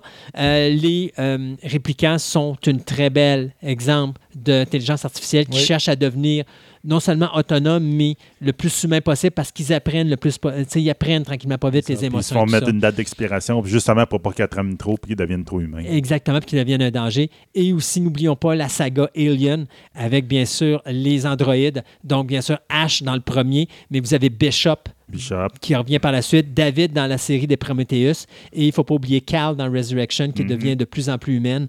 Donc, l'univers de... de- de- de- de- D'ailleurs, à un moment donné, Ridley Scott, pour le prochain Alien, voulait éliminer les aliens puis juste se concentrer sur l'intelligence artificielle avec David pour montrer à quel point ça peut devenir dangereux. Euh, encore là, si vous écoutez, même si vous n'aimez pas Prometheus, vous écoutez le personnage de David juste pour voir l'intelligence artificielle jusqu'où il peut évoluer puis jusqu'où ça peut devenir vraiment dangereux d'avoir une intelligence artificielle non contrôlée. Sans contrôle, c'est vraiment... Non, c'est ça. Écoute, c'est, ben, on pense à Terminator. Ben, Terminator est le plus bel exemple. C'est, ça prend le contrôle, puis la première mission qu'ils ont, c'est d'exterminer l'être humain parce que c'est leur. euh, C'est l'ennemi. c'est l'ennemi numéro un. Donc, bien sûr, Skynet dans Terminator, euh, créé par James Cameron en 84. Vous avez plusieurs films aussi, mais Et toutes les Terminators. tous les Terminators, effectivement. Dans cette Donc, définition-là. Skynet est un bel exemple de euh, quand qu'est-ce qui se passe quand que l'intelligence artificielle tourne mal? Euh, on va parler maintenant de Darrow, 1985, réalisé par Simon Windsor. Ça, c'est euh, Darrow, Data Analyzing Robot Youth Lifeform, ou si vous préférez en français, Développement adolescent robotoïde Yttrium Ah, ça. Oui. Je sais pas pourquoi on parle d'adolescent là-dedans, parce que Daryl a à peine 10 ans. C'est un petit garçon qui, à un moment donné, euh, est créé par l'armée pour être l'arme de guerre parfaite, c'est-à-dire il rentre dans l'armée, euh, dans le pays, mettons, ennemi. Mais comme c'est un enfant, personne ne s'en occupe. Puis là, il extermine l'armée La- ennemie au complet, puis tout ça. Sauf qu'à un moment donné, le créateur tombe en amour avec sa création parce que si je me trompe pas, je pense qu'il l'a fait à l'image de son, de son fils défunt ou quelque, Quelque chose chose genre. main, ouais. Et donc, il décide de s'échapper avec ça. lorsque les militaires décident d'exterminer sa création. Et euh, lui meurt, mais il envoie euh, Daryl dans un orphelinat et Daryl est automatiquement euh, Il est adopté. adopté par une famille d'accueil. Ouais. Et à ce moment-là, euh, tranquillement, pas vite, euh, découvre, essaie de développer ses euh, émotions et tout ça. L'armée découvre où est-ce qu'il est. Les parents découvrent ce qu'il est. Bien sûr, Daryl est ramené, mais va essayer de s'échapper. Je vous laisse écouter le film pour le reste. Très beau petit film Oui, euh, des bien. années 80. C'était le fun. Petit film amusant. Il y a beaucoup de monde qui chiale là-dessus, mais c'est un petit film qui n'a pas de prétention. Juste Non, pour non, on peut pas dire un c'est bon un grand temps. film, mais c'est un bon petit film d'aventure, le fun. Euh, on peut pas passer outre AI de Steven Spielberg, qui était à l'origine un concept de Stanley Kubrick. Ouais. Euh, Stanley Kubrick, son concept d'origine, c'était je vais prendre un enfant puis je vais tourner à tous les ans Jusqu'à ce qu'il devienne un adulte puis vous montrer l'évolution du AI. Malheureusement, Kubrick est décédé avant ça. Spielberg voulait pas attendre. Lui, il a fait un film et s'est servi, bien sûr, d'un acteur, à- Ali euh, Joel Osment, qu'on avait vu dans euh, The Sixth Sense. Et donc, euh, très beau petit film aussi, encore là, un, un ordinateur avec une intelligence artificielle qui ne veut qu'être humain, puis il ne veut être qu'aimé par sa famille parce que c'est sa Comme programmation. l'histoire de Pinocchio. Exactement, c'est l'histoire de Pinocchio parce qu'il veut devenir le plus humain possible pour que ses parents puissent le reprendre et le réadopter. C'est. Donc, euh, Jude Law, euh, Frances O'Connor, William Hurt et Robin Williams jouent dans ce rôle-là. Parlant de Robin Williams, on ne peut pas passer à côté de Bicentennial Man, Ouais. ou l'homme bicentenaire de Chris Columbus en 99, où est-ce que là, encore là, on va parler euh, du robot, le NDR 114, qui est supposé faire juste des tâches ménagères. Sauf que le problème, c'est que Andrew, Il y a un il, défaut. il y a un défaut. Il est venu au monde avec euh, l'intelligence artificielle et des, des émotions humaines. Ben, ouais, c'est surtout qu'il y a de la créativité. Oui, exactement. Donc, il y a un défaut, il est trop humain. Même que la compagnie veut le reprendre puis le démonter en petits morceaux pour être sûr que, que ça ne revienne pas, là, parce que ça, c'est un problème. Mais ses maîtres vont essayer de le garder, puis ils Ouais. vont faire en sorte que oui, oui, c'est vrai, il a été démonté, oui, oui, c'est vrai, il est, il est correct, il est redevenu normal, et on va le garder et pendant trois générations, d'où la raison pourquoi le film s'appelle Bicentennial, c'est 200 ans. Euh, il va continuer dans ça pour finalement essayer de devenir le plus humain possible, de changer son look robotisé pour se faire, euh, je pourrais dire comme, en tout cas, ils vont, il va essayer de se, il va faire un facelift finalement là. Euh, Ben, de- il va dans- devenir un c'est basé sur que- une nouvelle d'Isaac Ouais, Asimov. là. Puis dans l'his- l'histoire, c'est tant que euh, il veut devenir le plus humain possible. Il veut être reconnu comme un être humain. oui, exact. Puis au bout d'un moment donné, il s'essaye. Puis quand il est rendu à un certain point de sa vie, puis là, il a dit non, t'es une machine, ça marche pas. Donc là, il finit par se faire greffer tous des organes humains pour y donner une date d'expiration. Exact. Il dit maintenant, je peux mourir comme, Mm. tout, le, comme tout le monde, donc je peux être humain.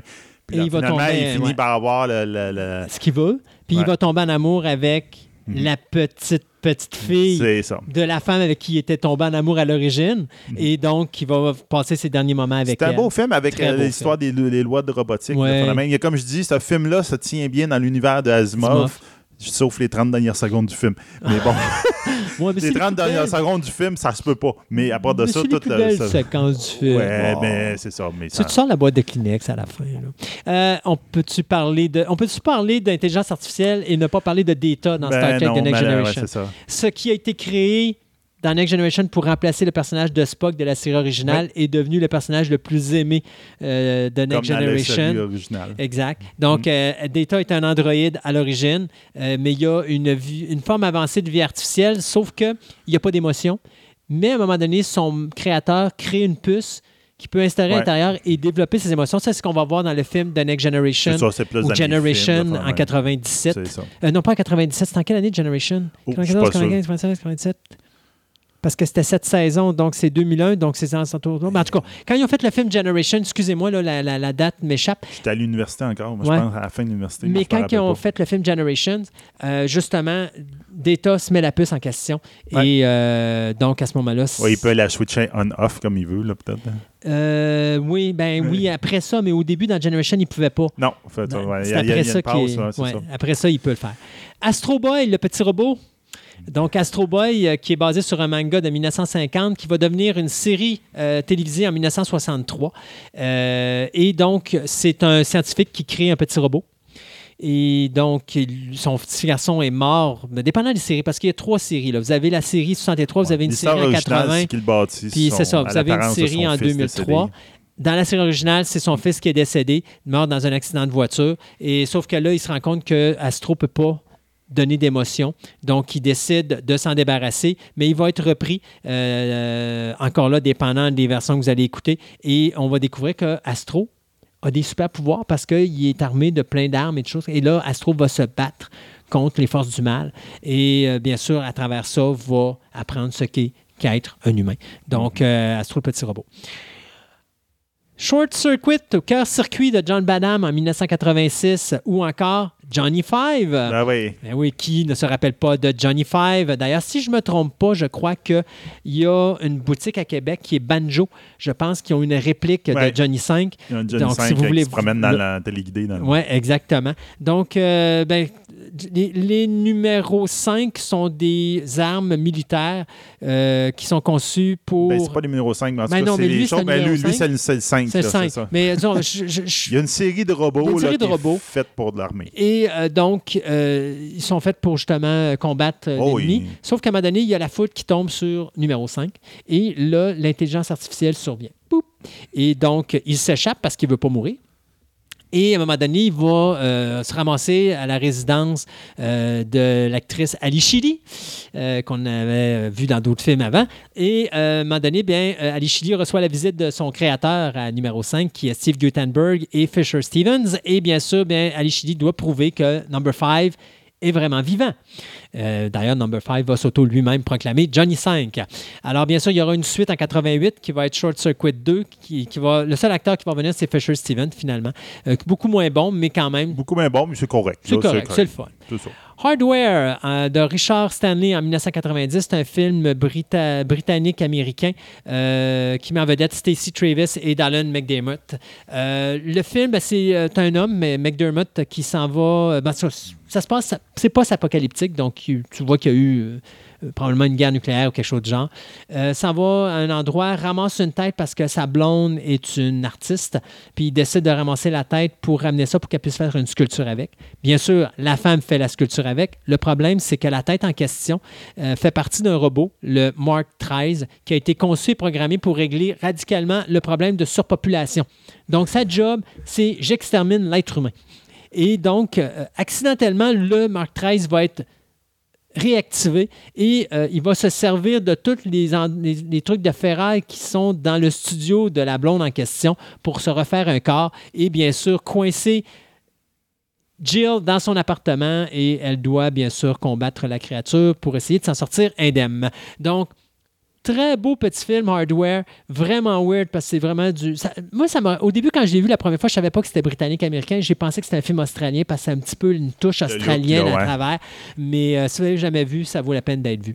Saturne 3 euh, de Stanley de, Donnan, pardon, qui a été fait en 1980, qui met en vedette Kirk Douglas, Farrah Fawcett et euh, Harvey Keitel. Là-dedans, ben, c'est on amène sur Saturne 3 un robot qui s'appelle Hector. Pourquoi? Ben, parce qu'on euh, veut essayer de couper euh, dans le staff. Alors, il y a deux personnes sur Saturne 3 qui font des, euh, qui font des, des, euh, des, expériences pour essayer de résoudre le problème d'alimentation qui se pose sur la Terre qui est surpeuplée puis polluée. bien sûr, c'est Kirk Douglas et Farrah Fawcett. Les deux vont développer une relation. C'est quand ils se font dire, ben, il y en a un des deux qui retourne sur Terre, ben, ça fait pas vraiment l'affaire de l'autre parce que là, leur relation va s'arrêter là. sauf que le problème, c'est que la façon que fonctionne Hector au début, c'est qu'il se connecte sur le cerveau d'une personne par le fait même, Harvey Keitel. Sauf que ce qu'on ne sait pas à l'époque, c'est qu'Harvey Keitel a tué le capitaine du vaisseau parce que c'est un psychopathe. Donc, quand il se connecte à euh, Hector, ben Hector ramasse toutes les idéologies de psychopathe. de Harvey Keitel. Et en plus, Harvey Keitel a un œil sur Farrah Fawcett. Et donc, Hector tombe à avoir un œil sur Farrah Fawcett. Donc, il cherche à s'emparer de la jeune femme. Euh, mais rendu là, lui, il ne voit pas l'incohérence du moment. C'est juste que là, il y a ces émotions-là qui, qui, sont dans son système. Et ça fait du film vraiment quelque chose de spécial. Euh, très violent, par exemple. Euh, c'est pas un film 18 ans, je dirais c'est un 14 ans, mais c'est quand même un film qui est intéressant à regarder.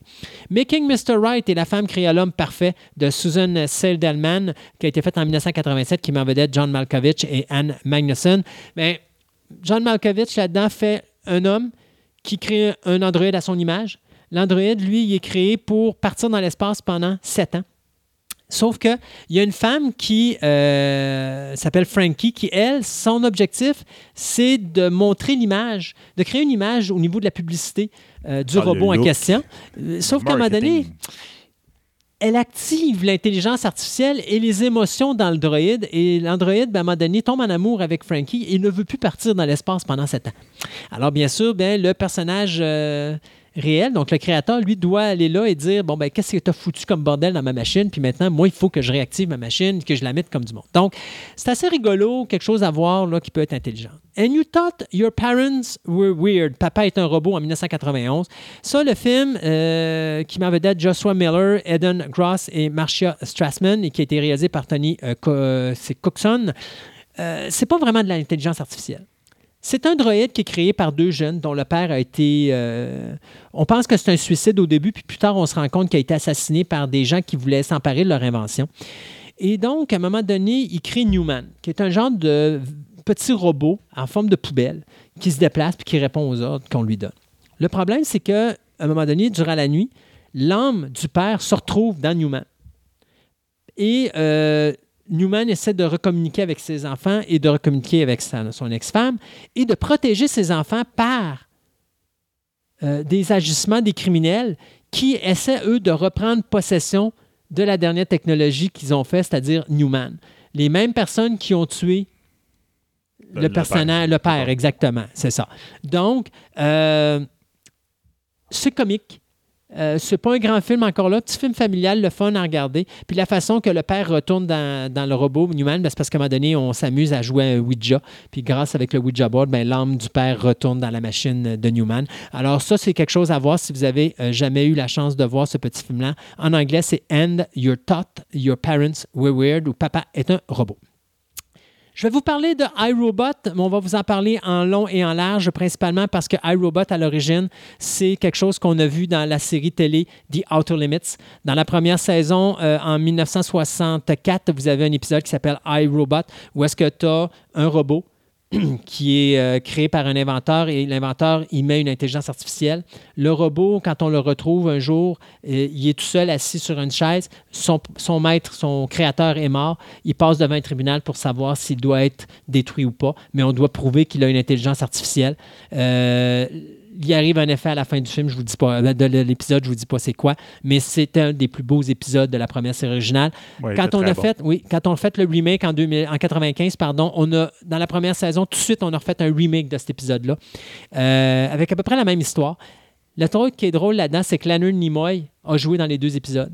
Il faisait le journaliste dans l'original. Il faisait l'avocat de Adam dans le remake. Et euh, donc, dans les deux cas, très belle petite histoire. Euh, bien sûr, euh, Will Smith et Alex Proyas ont fait un film en 2004 d'iRobot. C'était vraiment plus du big badaboom, là. Parce que ça, se passait en 2035, puis quelques jours avant la commercialisation d'un nouveau robot. Il y a un officier de police, Will Smith, qui lui n'aime pas les machines parce que sa vie a été sauvée au lieu que ça soit celle de sa petite fille. Ben, pas de sa petite fille, mais d'un enfant qui était avec. Là. Ben, oui, oui tu as raison, c'est vrai. Exactement. Euh, donc, euh, là, ben, lui, il n'aime pas les machines, mais sauf que là, il y a une machine qui va l'aider à découvrir pourquoi que les euh, robots. ben, pourquoi il y a un. encore là, c'est encore là, il y a un, scientifique qui est décédé. La seule personne qui peut l'avoir tué, c'est le robot, mais le robot a les trois lois de la robotique, il ne peut pas. Sauf que. toute l'histoire par rapport à ça. Tu te rends compte qu'il y a autre chose en dessous de ça. C'est ça. Euh, je vais faire ça vite, vite, vite. Il euh, ne faut pas oublier le Stepford Wives. 1975 euh, est probablement la version que je vous suggère plus que la version de 2004 de Frank Oz, euh, parce qu'il y a plus, vous sentez plus la menace dans la version de 75. C'est un couple qui arrive dans une petite ville, la femme est un petit peu plus libérée, sauf qu'il arrive dans une ville où les femmes sont comme soumises à leur mari, jusqu'à ce qu'elle découvre que euh, c'est les maris qui construisent des doubles de leurs femmes, qui sont dotés entre guillemets d'une légende, d'une intelligence artificielle, mais contrôlée. Et donc, à ce moment-là, ben, l'idée, c'est de remplacer les femmes qui sont peut-être trop demandantes ou trop dérangeantes, puis de les remplacer par des machines pour qu'ils soient vraiment soumises. Puis que ben, l'homme. C'est ça. On va faire la cuisine, puis ferme ta gueule. Exactement. Alors, on fait un remake qui était plus une comédie en 2004 avec Nicole Kidman, Matthew Broderick, et puis euh, il y avait Bette Midler et Christopher Walken et Glenn Close dans ça. Donc, euh, moi, je vous suggère plus la version 75, mais la version 2004 est le fun à voir aussi. Euh, rapidement, n'oublions pas Wally, aussi, ben oui. dans l'animé japonais, pas l'animé japonais, mais dans l'animé américain. Donc, Wally qui est fait par Pixar euh, vous avez aussi euh, Big Hero 6, les nouveaux héros, avec Baymax, qui est euh, un petit délice aussi à oui, voir. très, très bon. ne faut pas oublier Bender, dans Futurama. Donc là, je vous parle bien sûr de l'animé. Bender aussi qui est, loufoque. Et on retourne au cinéma rapidement avec Simone, ou l'intelligence artificielle virtuelle. virtuelle ouais. Alors ça aussi, c'est un beau petit film avec Al Pacino puis Winona oui, Ryder. Bon, ça. Si vous n'avez pas vu ça, ça vaut la peine d'être vu. Et pour finir, ben, il y a Chappie avec euh, Hugh Jackman et Sigourney Weaver, euh, qui est à voir au niveau de l'intelligence artificielle. Je l'ai pas encore vu. C'est un de ceux qu'il faut que je me. Je, je, que tu le vois. Je le vois, Qui est fait par le réalisateur euh, Neil Blom, Blomkamp, pardon, qui a fait District 9, District 9 pardon, et Elysium. Et pour finir, le film sur l'intelligence artificielle qui s'appelle Ex Machina, ou Ex Machina, dépendant comment vous voulez le prononcer, qui est un film britannique fait par Alex Garland en, en 2014. Ça, c'est un programmeur qui gagne un prix. Le prix, c'est d'aller travailler euh, avec le génie, de sa, son boss en réalité, euh, qui a créé un programme d'intelligence artificielle. Et lui, sa mission, c'est de dire est-ce que ce programme-là marche ou pas? Et euh, je vous en dis pas plus que ça, mais c'est un film à voir parce que c'est totalement, non seulement visuellement, mais conceptuellement, c'est totalement délirant comme film. Oui. Bon, bien, un gros merci, Christophe. Ça en fait, du stock à regarder. Il y en a pas mal. J'espère que vous avez pris des notes. oui, c'est ça. Prenez plein de notes et allez euh, écouter ça.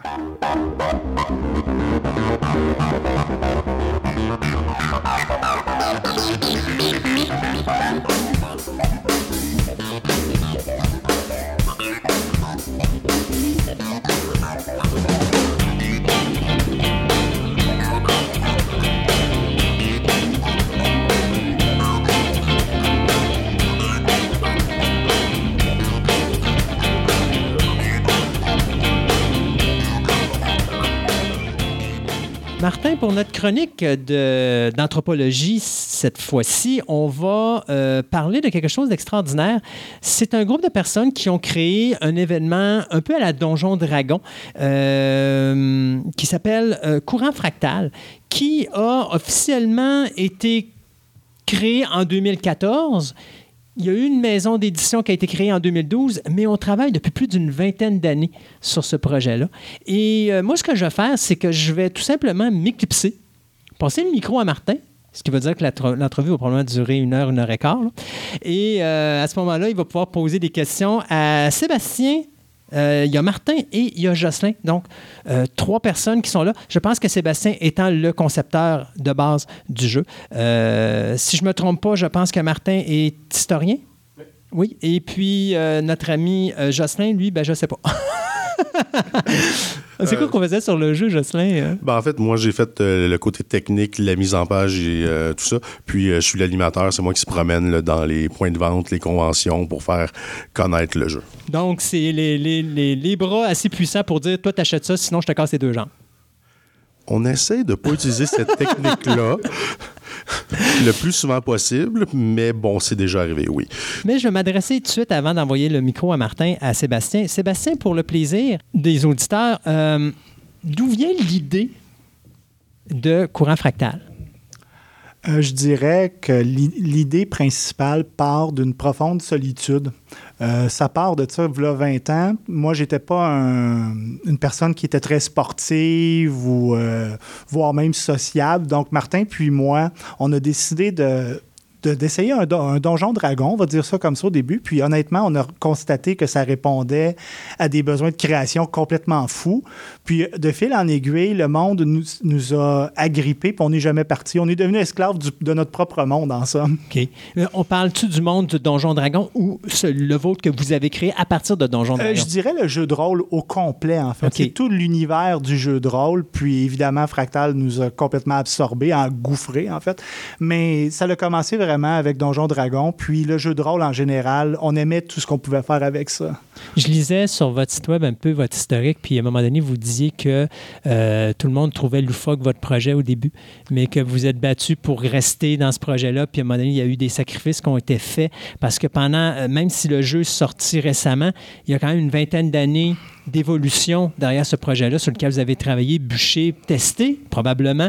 Euh, sacré, euh, pleurer, rire. Je suis à peu près certain que la batch d'émotions complète y a passé Oh, à un moment ou à un autre, même le- probablement le je suis tanné, j'arrête tout, le, à euh, non, finalement, c'est-tu qu'on va continuer? Euh, une épopée comme ça, ça se raconte comment rapidement? Euh, J'aimerais dire euh, le cliché habituel que beaucoup de gens utilisent dans ces cas-là, c'était que c'était une merveilleuse épopée, que ça s'est fait euh, par pure passion de créer, mais la réalité, c'est qu'il y a eu au moins la moitié du temps qui était très sombre. Euh, quand on plonge dans, un, dans une création comme ça, puis que l'on s'y met de tout son être, comme moi je l'ai fait, euh, ça, conditionnait ma vie en entier. En fait, toutes les études universitaires que je faisais, c'était même pas dans le but de penser à avoir un emploi plus tard. Je pensais beaucoup plus loin que ça. Pour moi, c'était de créer une machine, créer le nouveau Star Wars. Euh, c'est- J'avais cette ambition-là. Parce que pour moi, pour être grand, il faut se visualiser grand avant. J'avais même pas tenu en compte que ça pouvait être euh, un marché trop petit pour subvenir à mes besoins. Moi, j'ai plongé là-dedans. Puis avec ça, évidemment, sans surprise, est venu un côté plus sombre. C'est quand on se rend compte qu'on n'atteindra pas finalement les limites qu'on s'était atteintes, qui étaient très, très, très élevées. Puis euh, à ce moment-là, est-ce que ce découragement-là a été réchappé par les mêmes personnes qui au début trouvaient loufoque votre projet puis se sont dit écoute, il t'offre encore la run après tant de temps, fait que finalement, c'est peut-être pas si stupide que ça comme projet, ou c'est vraiment qu'à un moment donné, on s'est levé et on a dit sais-tu quoi, je le mène au bout quoi qu'il arrive. C'est exactement ça, je te dirais. En fait, euh, quand tu t'investis autant dans un projet, moi, d'abord et avant tout, et je l'avais dit à mes collègues qui sont ici, puis les autres que je salue qui sont euh, à l'extérieur, euh, nous, on avait un impératif, c'était de faire un produit de qualité. Puis on s'était dit d'abord et avant tout, nous, on va livrer de quoi pour nous, de quoi qu'on, un produit dont on va être fier, de quoi que l'on peut principalement défendre. On peut défendre sa qualité, on peut défendre ses qualités, puis ne pas avoir honte. Pour ce qui est des critiques, je vous dirais que des critiques, il y en, a, partout. Il y en a pour, partout. Je dis, si les gens se mettent à s'arrêter à chaque petite critique qu'ils reçoivent dans la vie, ils avanceront jamais. Donc moi, j'ai jamais vu ça comme ça. On a foncé tête première, puis les personnes qui m'ont le plus supporté, euh, hormis évidemment ma conjointe qui, que je fais mention dans le livre, c'est mon équipe. Mon équipe qui a travaillé gratuitement, qui Pourtant, j'étais, même s'il faisait ça bénévolement, j'étais un patron difficile. Mm. Parce que toujours pour cette quête de l'excellence-là, de la perfection, euh, c'était des bénévoles, mais des bénévoles qui se faisaient tyranniser. On peut dire ça comme ça. Là. Puis ils ont livré la marchandise, selon moi, haut la main. Et bien sûr, faire un univers comme ça, qui est euh, j'aurais peut-être associé, peut-être pas l'univers comme tel, associé à l'univers de Tolkien, mais donner une idée aux gens un petit peu de tout le monde, parce que vous avez pensé à créer des races, créer euh, un historique de société et tout et tout. C'est la raison pour laquelle je vais passer le micro euh, dans quelques instants à M. Hébert, parce que Martin vu que c'est un anthropologue, il va vous poser des questions sur comment vous avez créé ces univers-là. Mais la complexité de tout ça, de cette création-là, ça n'a pas dû être facile. Et je suppose que c'est ça qui a pris majoritairement vos 20 dernières années de service. C'était un monstre. En convention, euh, entre autres au Comic Con, je disais souvent aux gens qui viennent nous voir, un monde est aussi solide que son maillon le plus faible. Et ça, ça t'impose parce que les joueurs, courant fractal, ça s'adresse à des joueurs expérimentés, des joueurs exigeants. Puis, ce qui est important, c'est qu'il faut que l'expérience soit immersive, soit complète. Donc, nous, à partir de là, on devait fournir tous les détails, penser à tout ce qu'un joueur peut penser de manière inimaginable à la table. Et ça, ça a fait en sorte qu'on avait besoin d'une exhaustivité extrême. C'est pour ça que d'ailleurs que je me suis entouré d'une équipe qui est à bien des égards supérieure à moi pour compléter mes, tâches, être complémentaires. D'ailleurs, Martin pourra probablement vous parler plus parce que lui, c'est l'historien qui a mis un poli là-dessus. En fait, c'est la question que, vers laquelle j'allais. Euh, certainement pour Martin, c'est-à-dire que là, on parle de, de, courant fractal, euh, le projet, mais le monde lui-même, euh, est-ce que tu peux nous le décrire? Si je comprends bien, Martin, tu as été responsable de la section de l'ouvrage Courant fractal qui décrit les différentes nations, justement, qui composent ce monde-là. oui, en fait, J'étais responsable de la soixantaine de pages qui décrit les, différentes nations de notre monde. Euh, comment je les ai bâties, ces nations-là? Ben, comme euh, vous avez dit précédemment, ben, on a eu 20 ans dans le fond. Euh, pour faire un petit peu un background, on avait, moi et Sébastien, on, était, on avait 15-16 ans dans son sous-sol, puis on jouait à des jeux de rôle. Au début, on faisait du plagiat. Puis je pense que tous les adolescents, on commence par ça, dans le fond. On, prend un monde qui. On achète une boîte de jeux, on joue avec. Mais rapidement, on s'est rendu compte qu'on était en état d'insatisfaction vis-à-vis de ça. Fait que la première chose qu'on avait jetée aux poubelles, c'est la map. On avait changé la map, puis Sébastien en avait dessiné une, puis tout ça. après ça, on a décidé de créer des, nations. Et au fil des années, on a même tassé cette deuxième map-là, on a eu une troisième, une quatrième, puis finalement, ça aboutit à celle qui est dans le livre, dans le fond. Pour ce qui est de créer des nations, ben, que moi j'ai une formation en histoire, ce que j'ai fait tout simplement, c'est euh, me baser sur des vraies sociétés puis des vraies civilisations qui ont déjà existé. Euh, on change les noms, euh, mais il y a toujours Je trouve que la réalité souvent dépasse la fiction. Je trouve que la réalité est plus intéressante que la fiction. Je sais que c'est un petit peu antinomique de dire ça euh, à un podcast de jeux de rôle. Mais, la, réalité, c'est que la plupart de nos peuples sont basés sur des peuples qui ont déjà existé sur la Terre. Euh, par exemple, on a un peuple qui s'appelle les Asgardiens. Bah, grosso modo, c'est des vikings. Ils vivent comme des vikings, ils ont des chamans, bah, des druides, etc. etc. vous avez un peuple qui s'appelle la Nouvelle-Prusse ça, c'est des Allemands. si vous êtes déjà allé en Allemagne, c'est ça. Pas moderne comme ça, mais la mentalité germanique est là dans le livre, dans le fond. Euh, les Fingossiens, ben, c'est des Russes. Dans le fond, des Russes du 17e siècle. Euh, donc, on a créé des peuples comme ça. On a une ville qui s'appelle Carthage, qui n'est pas la vraie Carthage phénicienne de l'Antiquité, mais on a gardé le nom de Carthage. Puis, en fait, ce que j'ai fait, c'est c'est une ville de, comme Cataluyuk en Turquie, une vieille euh, civilisation, où les villes n'ont pas de rue. Dans le livre, quand je décris Carthage, c'est construit d'un bloc. Puis les gens passent d'une maison à l'autre par des échelles, tout ça. Donc, c'est quelqu'un qui a beaucoup de culture historique. Quand il lit notre livre, lui, ça va le faire sourire parce qu'il va, il va revoir les, petits clins d'œil qu'on envoie, dans le fond. Euh, il y a d'autres peuples qu'on a décidé de virer à l'envers. Euh, moi, mon peuple préféré, puis bizarrement, c'est aussi le peuple euh, préféré de ma blonde, c'est les Tiamites. C'est une société matriarcale. Euh, ce que j'ai fait, c'est j'ai pris le monde occidental des années 50, je l'ai viré à l'envers, c'est les femmes qui dominent. C'est les hommes qui se rasent pour être plus beaux. C'est les hommes qui ont des jobs moins bien payés. C'est les hommes qui doivent s'occuper physiquement d'être beaux pour être attirants, alors que les femmes, eux autres, se laissent aller, puis c'est épouvantable. Euh, donc, on a, a inversé des peuples comme ça. Euh, une autre inversion qu'on a faite qui est intéressante aussi, on voulait des elfes. Moi, j'ai toujours aimé les elfes. Euh, dans à peu près toutes les allitérations qu'ils ont dans différents livres, j'aime les elfes. Je ne sais pas pourquoi. À part Orlando Bloom, je les aime toutes. Euh, et ce que j'ai fait avec ça, c'est. On euh, salue Orlando. ce que j'aime des elfes, c'est on, on les a rendus per- pervertis, dans le fond. Nos elfes, à nous, ils sont beaux esthétiquement. Leur civilisation est super belle, ils sont super avancés, ils ont une belle culture, une belle langue. Les filles chantent des mélodies, ils sont merveilleux. Ils sont comme dans Tolkien, mais ils ont un dark side. C'est pas des good guys, dans le fond. Euh, ils sont très. C'est des ultranationalistes, dans le fond. Racistes, xénophobes. Donc, au début, tu fais euh, un joueur qui commence à rentrer dans l'univers va dire Ah, un elfe, c'est le fun. Mais quand il va lire la description, il va faire Ah, OK, ils sont comme ça, ils ont, des camps de concentration, eux autres. Donc, euh, on a changé des. On a fait des clins d'œil comme ça. Mais en général, les peuples. J'avais déjà la map quand j'ai créé les peuples. Fait il y avait les villes, tout ça. Donc, j'avais juste à penser à la culture. Puis j'ai essayé de faire une déclinaison pour que les gens pas. euh, euh, qui prennent le livre puissent en quelques minutes se choisir un peuple puis dire Moi, je veux être un membre de cette nation-là, dans le fond. Fait qu'il y a la langue, la culture. euh, il y a certains peuples, j'ai même expliqué qu'est-ce qu'ils mangeaient. C'est quoi leur mets national, tout ça. Des petites coutumes, des us et coutumes aussi. Puis il y a des déclinaisons de langue aussi, parce que quand on lit la chronologie que Sébastien a fait, il y a des peuples qui sont nés de branchements à partir de d'autres peuples. Il y a des peuples qui se sont séparés. Puis bon, par exemple, au début, tu les Asgardiens. Il y a une partie des Asgardiens qui sont partis, ils ont créé la Fengossie. Ben moi, je trouvais ça logique que la langue fengossienne puis l'asgardien aient une racine commune à quelque part. Euh, puis après ça, il y a des Fengossiens qui sont partis qui ont créé la Nouvelle-Prusse. Donc, si tu es dans le jeu un Prussien, tu peux pas nécessairement parler le Fengossien, mais tu peux peut-être comprendre le dialecte d'un Fengossien, par exemple.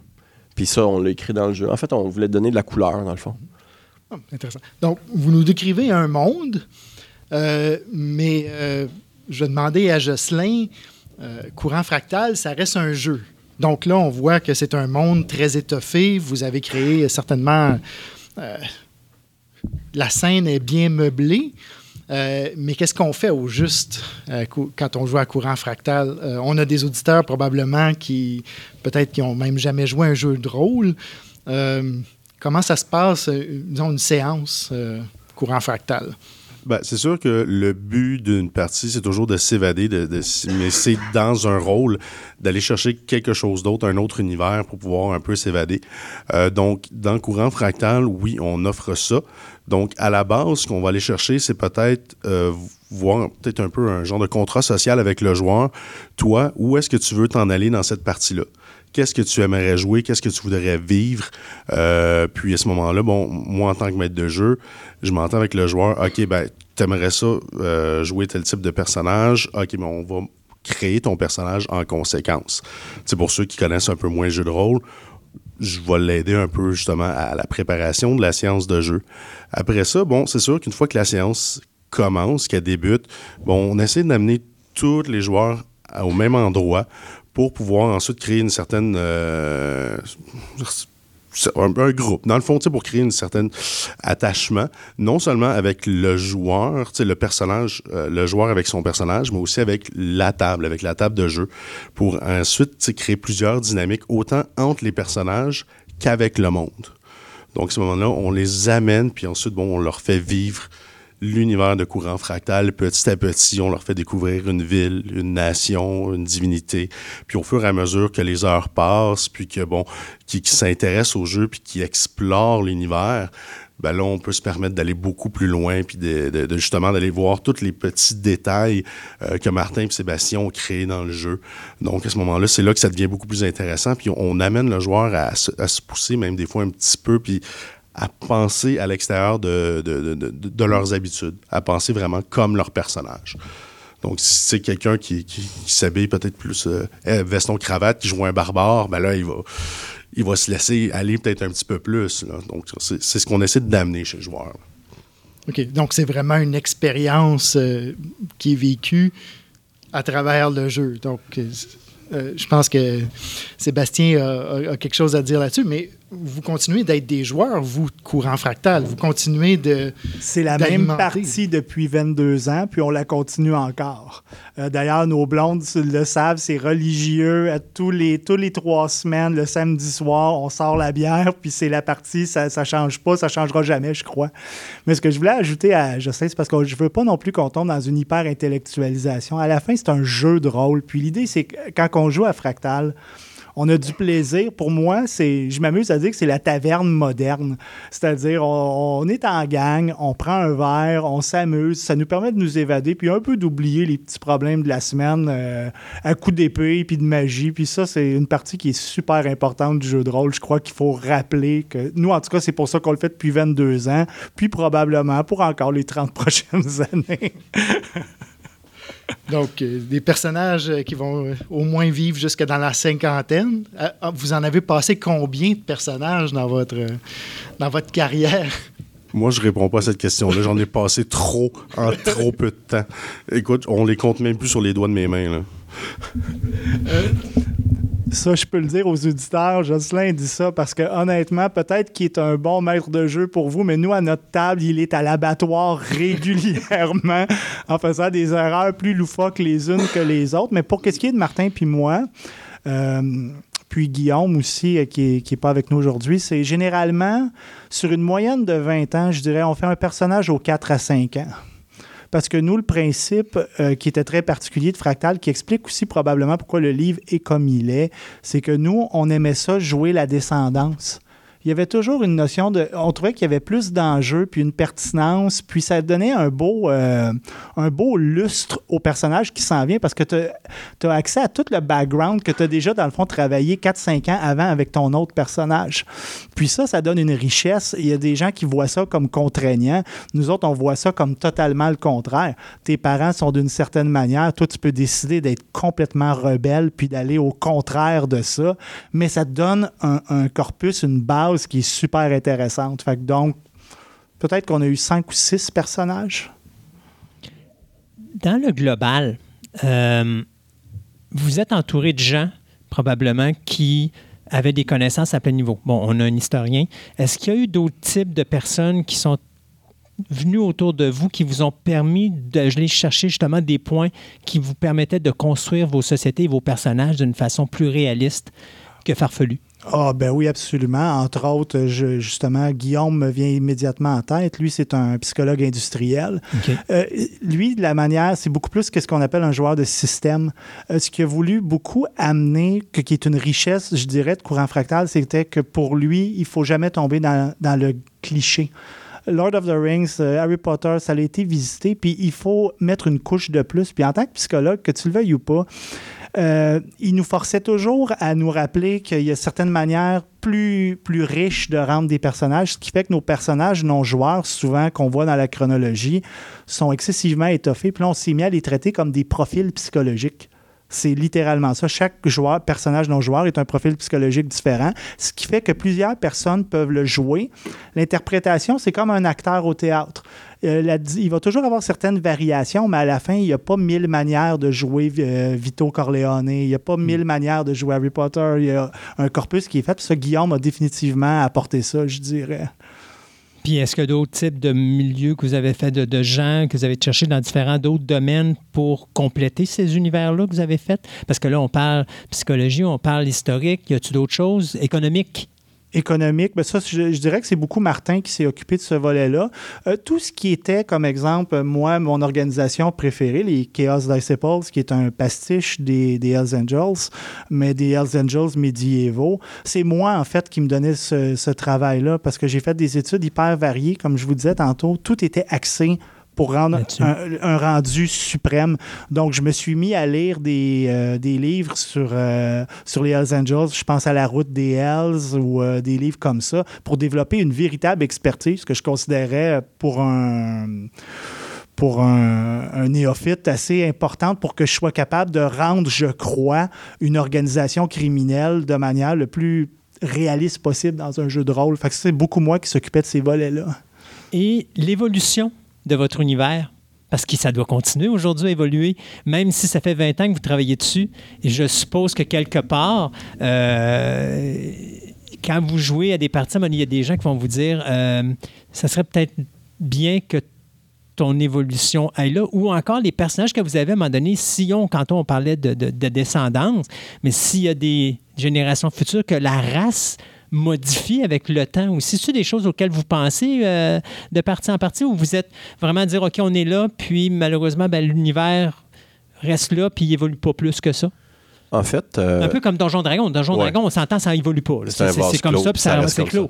Non, nous, ça évolue. Il y, a des, il y a déjà des différences qui sont arrivées. Par exemple, là où on est rendu, il faudrait écrire un autre livre pour que les lecteurs soient rendus là, dans le fond, parce que euh, tout le, le processus d'écriture de, livres, de publication, euh, de, de vente, tout ça, parallèlement à ça, on continue à jouer, nous autres.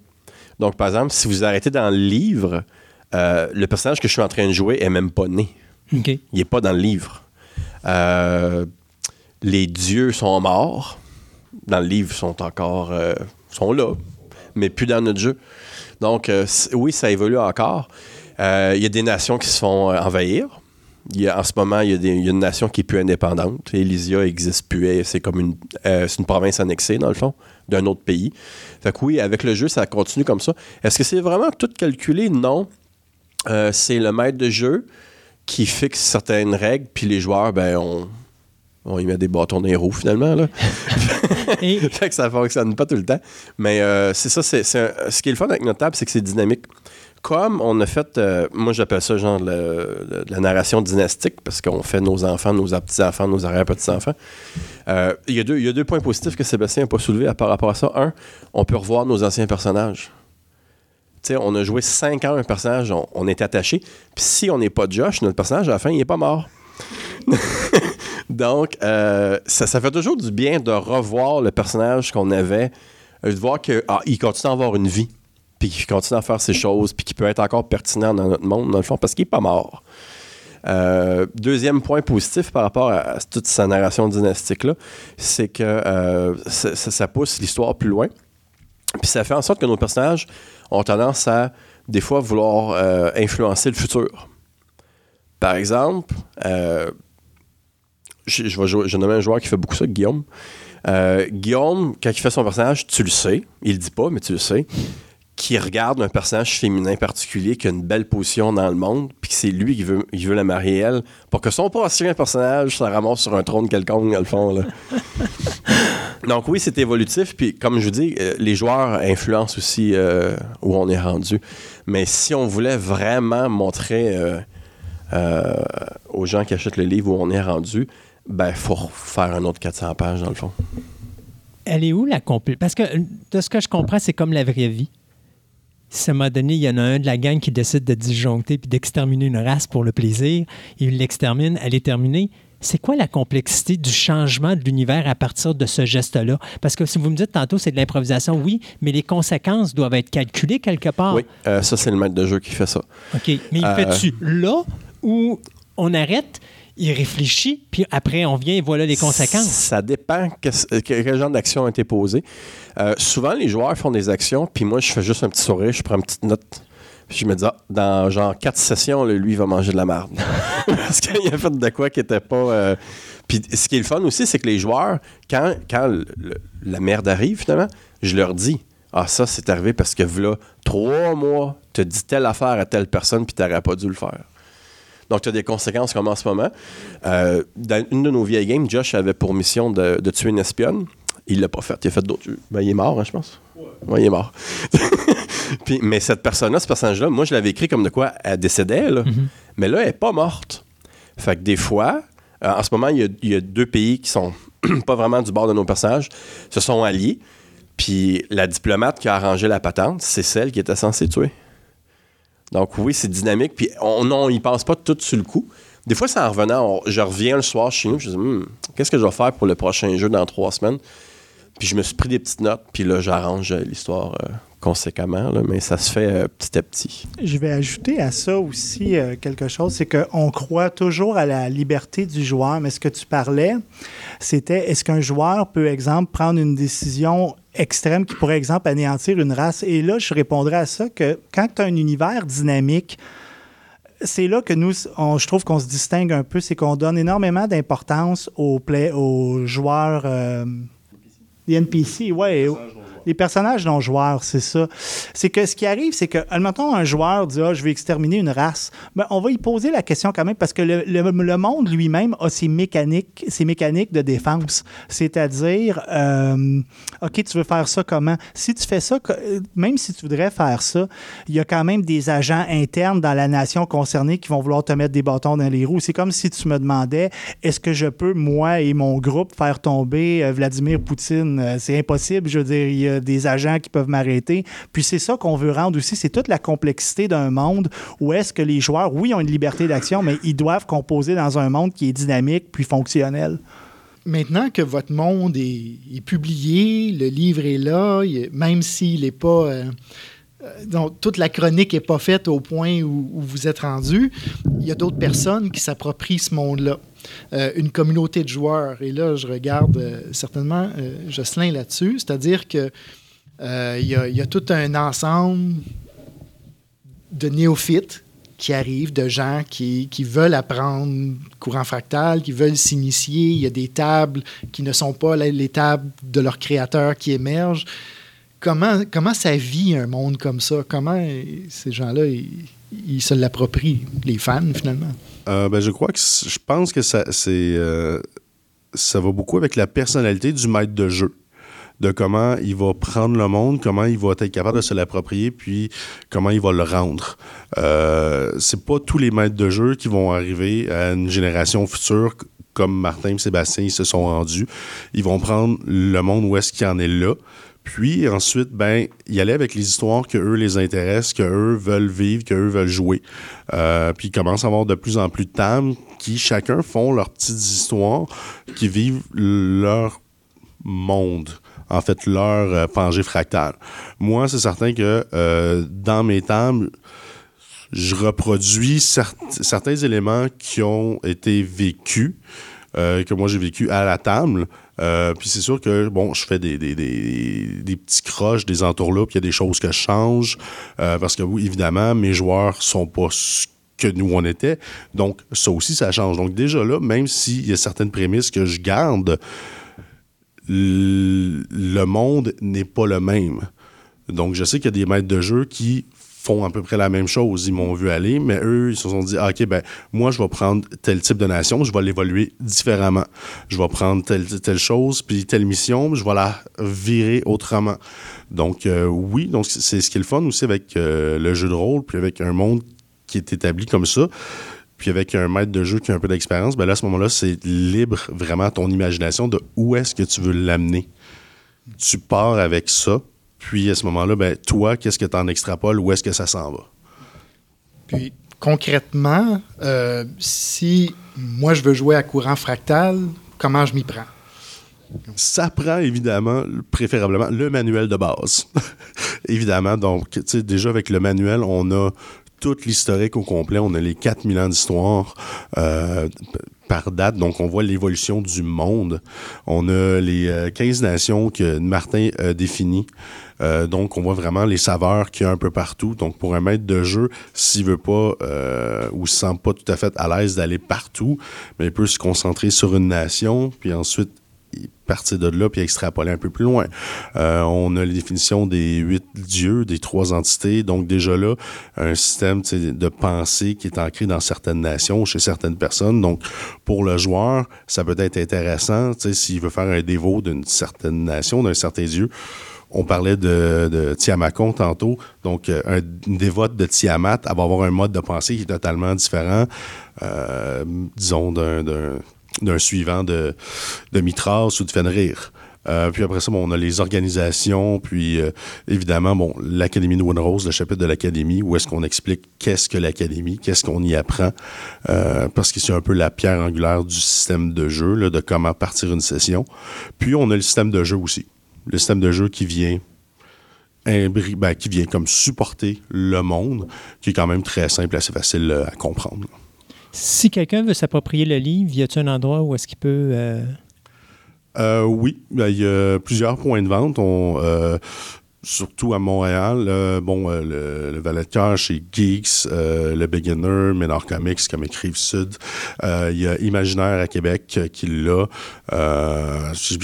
Il y en a d'autres que, que, Y a-tu moyen de sur le. Sinon, un sur, site sur web? notre site, sur notre site internet www.courantfractal.com, possible d'avoir tous les livres de la collection. Donc, le manuel de base, les deux campagnes de jeu qui ont été écrites par David Riendo, le bestiaire, l'écran de jeu et puis le sketchbook qui est disponible.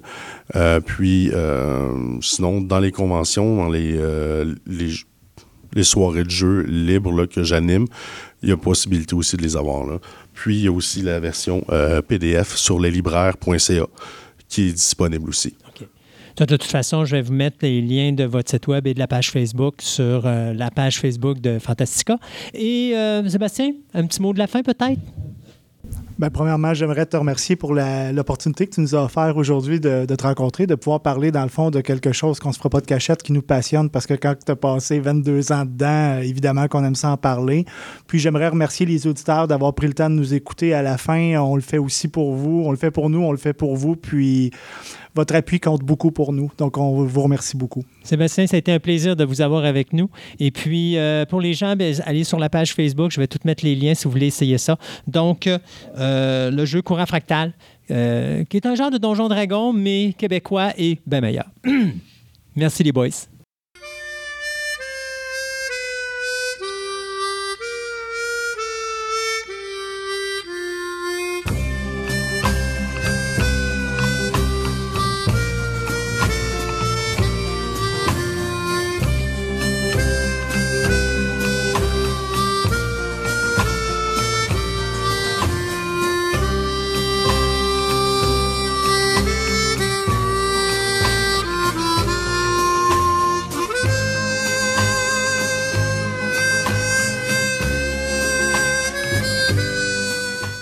Et pour le ciné nostalgie, pour finir l'émission, bien, on va parler de deux films de la réalisatrice Penny Marshall. Pourquoi ces deux films-là? Parce que je trouve qu'il y a un beau lien entre les deux.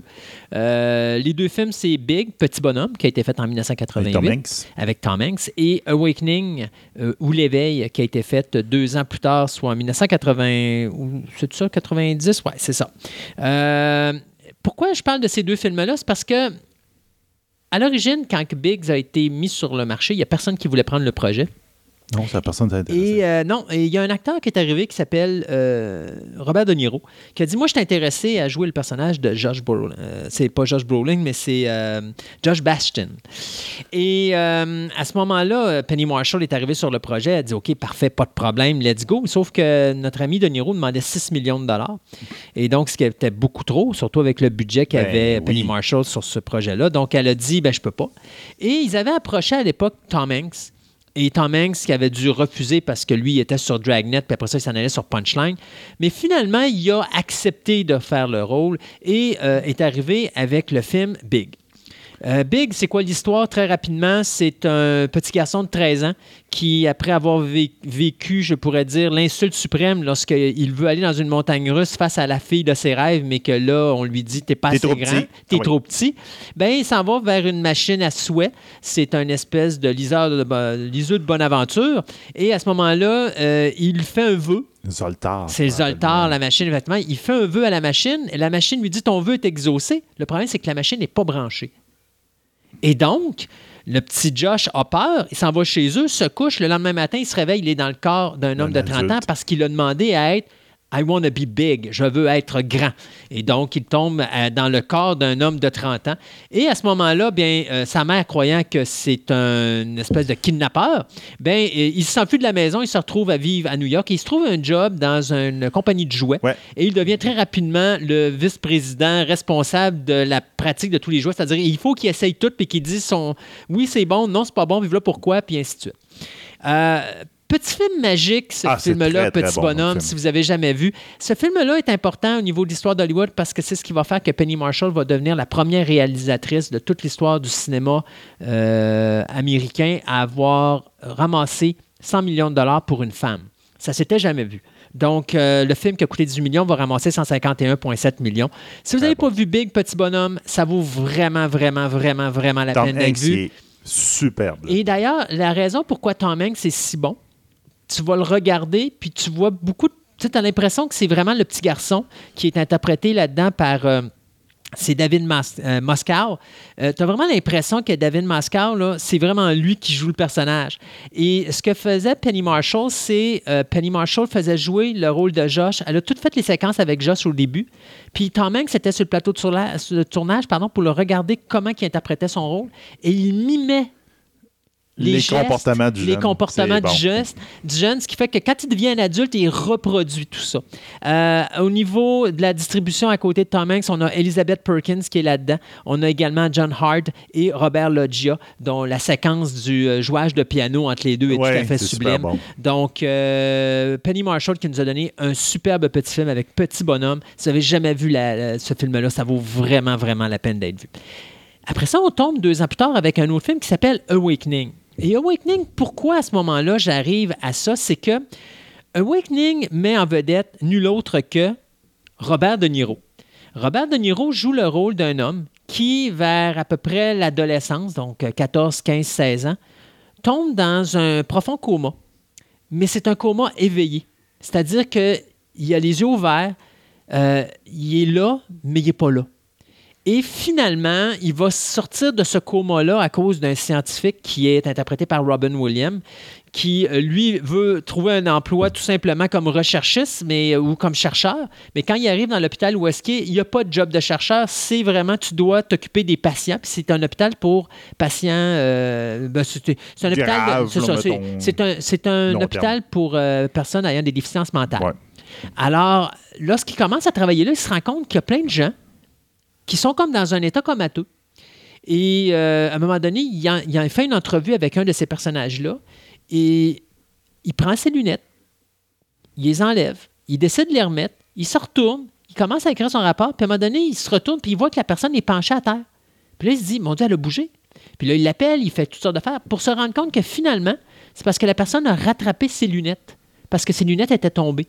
Et donc, il va faire, il va prendre les lunettes, il va les pitcher, puis la personne va attraper ses lunettes. Et donc, il va faire le tour de l'hôpital, va pitcher des balles jusqu'à ce qu'il voit des gens les attraper. Et tous ceux qui sont attrapés, va se rendre compte qu'ils sont tous atteints de la même maladie, qui est un genre de maladie du Parkinson, mais que finalement est dégénératrice à un point tel qu'ils vont tout simplement tomber dans un, un sommeil profond, pardon, mais éveillé. C'est-à-dire que ils sont là, mais ils ne sont pas conscients de ce qui se passe. Mais ils ont quand même une conscience. Le corps. quand même un réflexe Il y a un réflexe, c'est ça. Il y a une conscience qui est quand même présente, mais ils n'en ont pas vraiment conscience. Ils ont l'impression d'être dans un rêve. Comme c'est du Parkinson, lui va se mettre à essayer une nouvelle drogue qui vient de sortir sur le marché, qui s'appelle la L-Dopa. Et il va euh, la donner à ces gens-là, mais plus principalement à une personne, donc au personnage de Robert De Niro, qui va être le premier à sortir de ce coma-là. Et donc, euh, un enfant de 15 ans qui se retrouve dans le corps d'un homme de 30 ans. Mais contrairement à Biggs, c'est pas de la magie qui fait en sorte que Non, cet homme-là tombe là. Son corps est vraiment un homme de 30 ans. Il peut pas revenir, comme ça peut être le cas avec euh, Petit. Bonhomme, avec Josh, parce que lui, il a juste à retrouver sa Zalter, faire le vœu, puis il va revenir en arrière. Là, là-dedans, le gars a perdu 30 ans de sa vie. Alors, un, l'aspect tout le monde est fasciné par le fait qu'il est sorti, puis lui ne prend pas conscience, je parle du personnage de Robert De Niro, ne prend pas conscience du fait qu'il est rendu un adulte. Et à un moment donné, discrètement, Robin Williams va lui faire voir dans le miroir qu'il est effectivement devenu un homme âgé et qu'il a perdu 30 ans de sa vie. Et euh, par la suite, bien, il va sortir tous les autres personnes. Et ceci est basé sur un fait réel. Euh, sur lequel, justement, il y a vraiment un groupe de personnes qui étaient atteintes d'une maladie. Question- C'est une maladie qui avait frappé beaucoup euh, les- la population américaine de 1917 à 1928, qui s'appelle encéphalitis léthargica, donc euh, qui était une forme de... euh, Parkinson. Parkinson. Donc, à ce moment-là, on va voir ces gens-là qui vont sortir, qui vont réapprendre à connaître le monde. La première réaction de dire qu'ils ont perdu 30 ans de leur vie. Mais après ça, le problème, c'est que, oups, la drogue ne fait pas effet comme elle devrait faire. Et là, on va régresser, on se rend compte qu'on revient à l'état comatique. Et euh, ils ont réussi à les ramener une fois de temps en temps, mais jamais comme cet événement-là, qui est un événement qui s'est passé durant l'été 1969. Donc, encore là, très beau film de Penny Marshall, film qui euh, a euh, coûté quand même beaucoup plus, 31 millions, on a ramassé 52 millions au box-office. Mais c'est là qu'on voit la différence entre l'interprétation de Robert De Niro Et Tom Hanks. dans Awakenings et Tom Hanks dans Biggs. Tom Hanks est beaucoup plus physique comme humour, beaucoup plus humoristique comme humour, alors que l'humour de euh, De Niro dans ça est un humour enfantin cérébral, mais c'est vraiment Robin Williams qui fait l'humour dans le film parce que tu vois que De Niro, c'est pas un comique, c'est un gars qui est plus euh, psychologique, qui est plus un acteur. Ouais, donc, ça. il va plus interpréter un, Un personnage. acteur Fait- profond, je Exactement. dirais, ouais, ça. fait que je trouve que c'était une bonne décision d'avoir Tom Hanks dans Big, parce que je suis pas sûr que Biggs aurait eu le succès qu'il a connu Non. si, Tom, si ça aurait été Robert De Niro qui aurait été dans le Ça rôle n'aura de pas eu la même consonance du tout. Pas la même tout, magie du tout. Donc, euh, Big et Awakening, deux magnifiques films que vous devez voir de la réalisatrice Penny Marshall. Pour nous, eh bien, c'est déjà tout pour cette émission. Ben oui. Une autre de plus en Cannes. Juste vous rappeler que dans 12 semaines, ça sera le spécial James Bond. Ben oui. Donc, euh, et pour moi, bien, je vais mettre sur la page web cette semaine, si ce n'est pas déjà fait, les dates des prochaines chroniques que je vais faire à choix. Donc, euh, surveillez ça parce que je ne vous remettrai pas les dates là, régulièrement. Donc, euh, je vais vous mettre trois dates, là, les trois prochaines, malgré que je sais toutes mes dates jusqu'à la fin de la saison. Fait que euh, ça, ça s'en vient aussi. Donc, euh, merci d'avoir été avec nous encore aujourd'hui. Et on se dit à dans deux semaines Ben oui. pour une autre édition de Fantastica. Fantastica.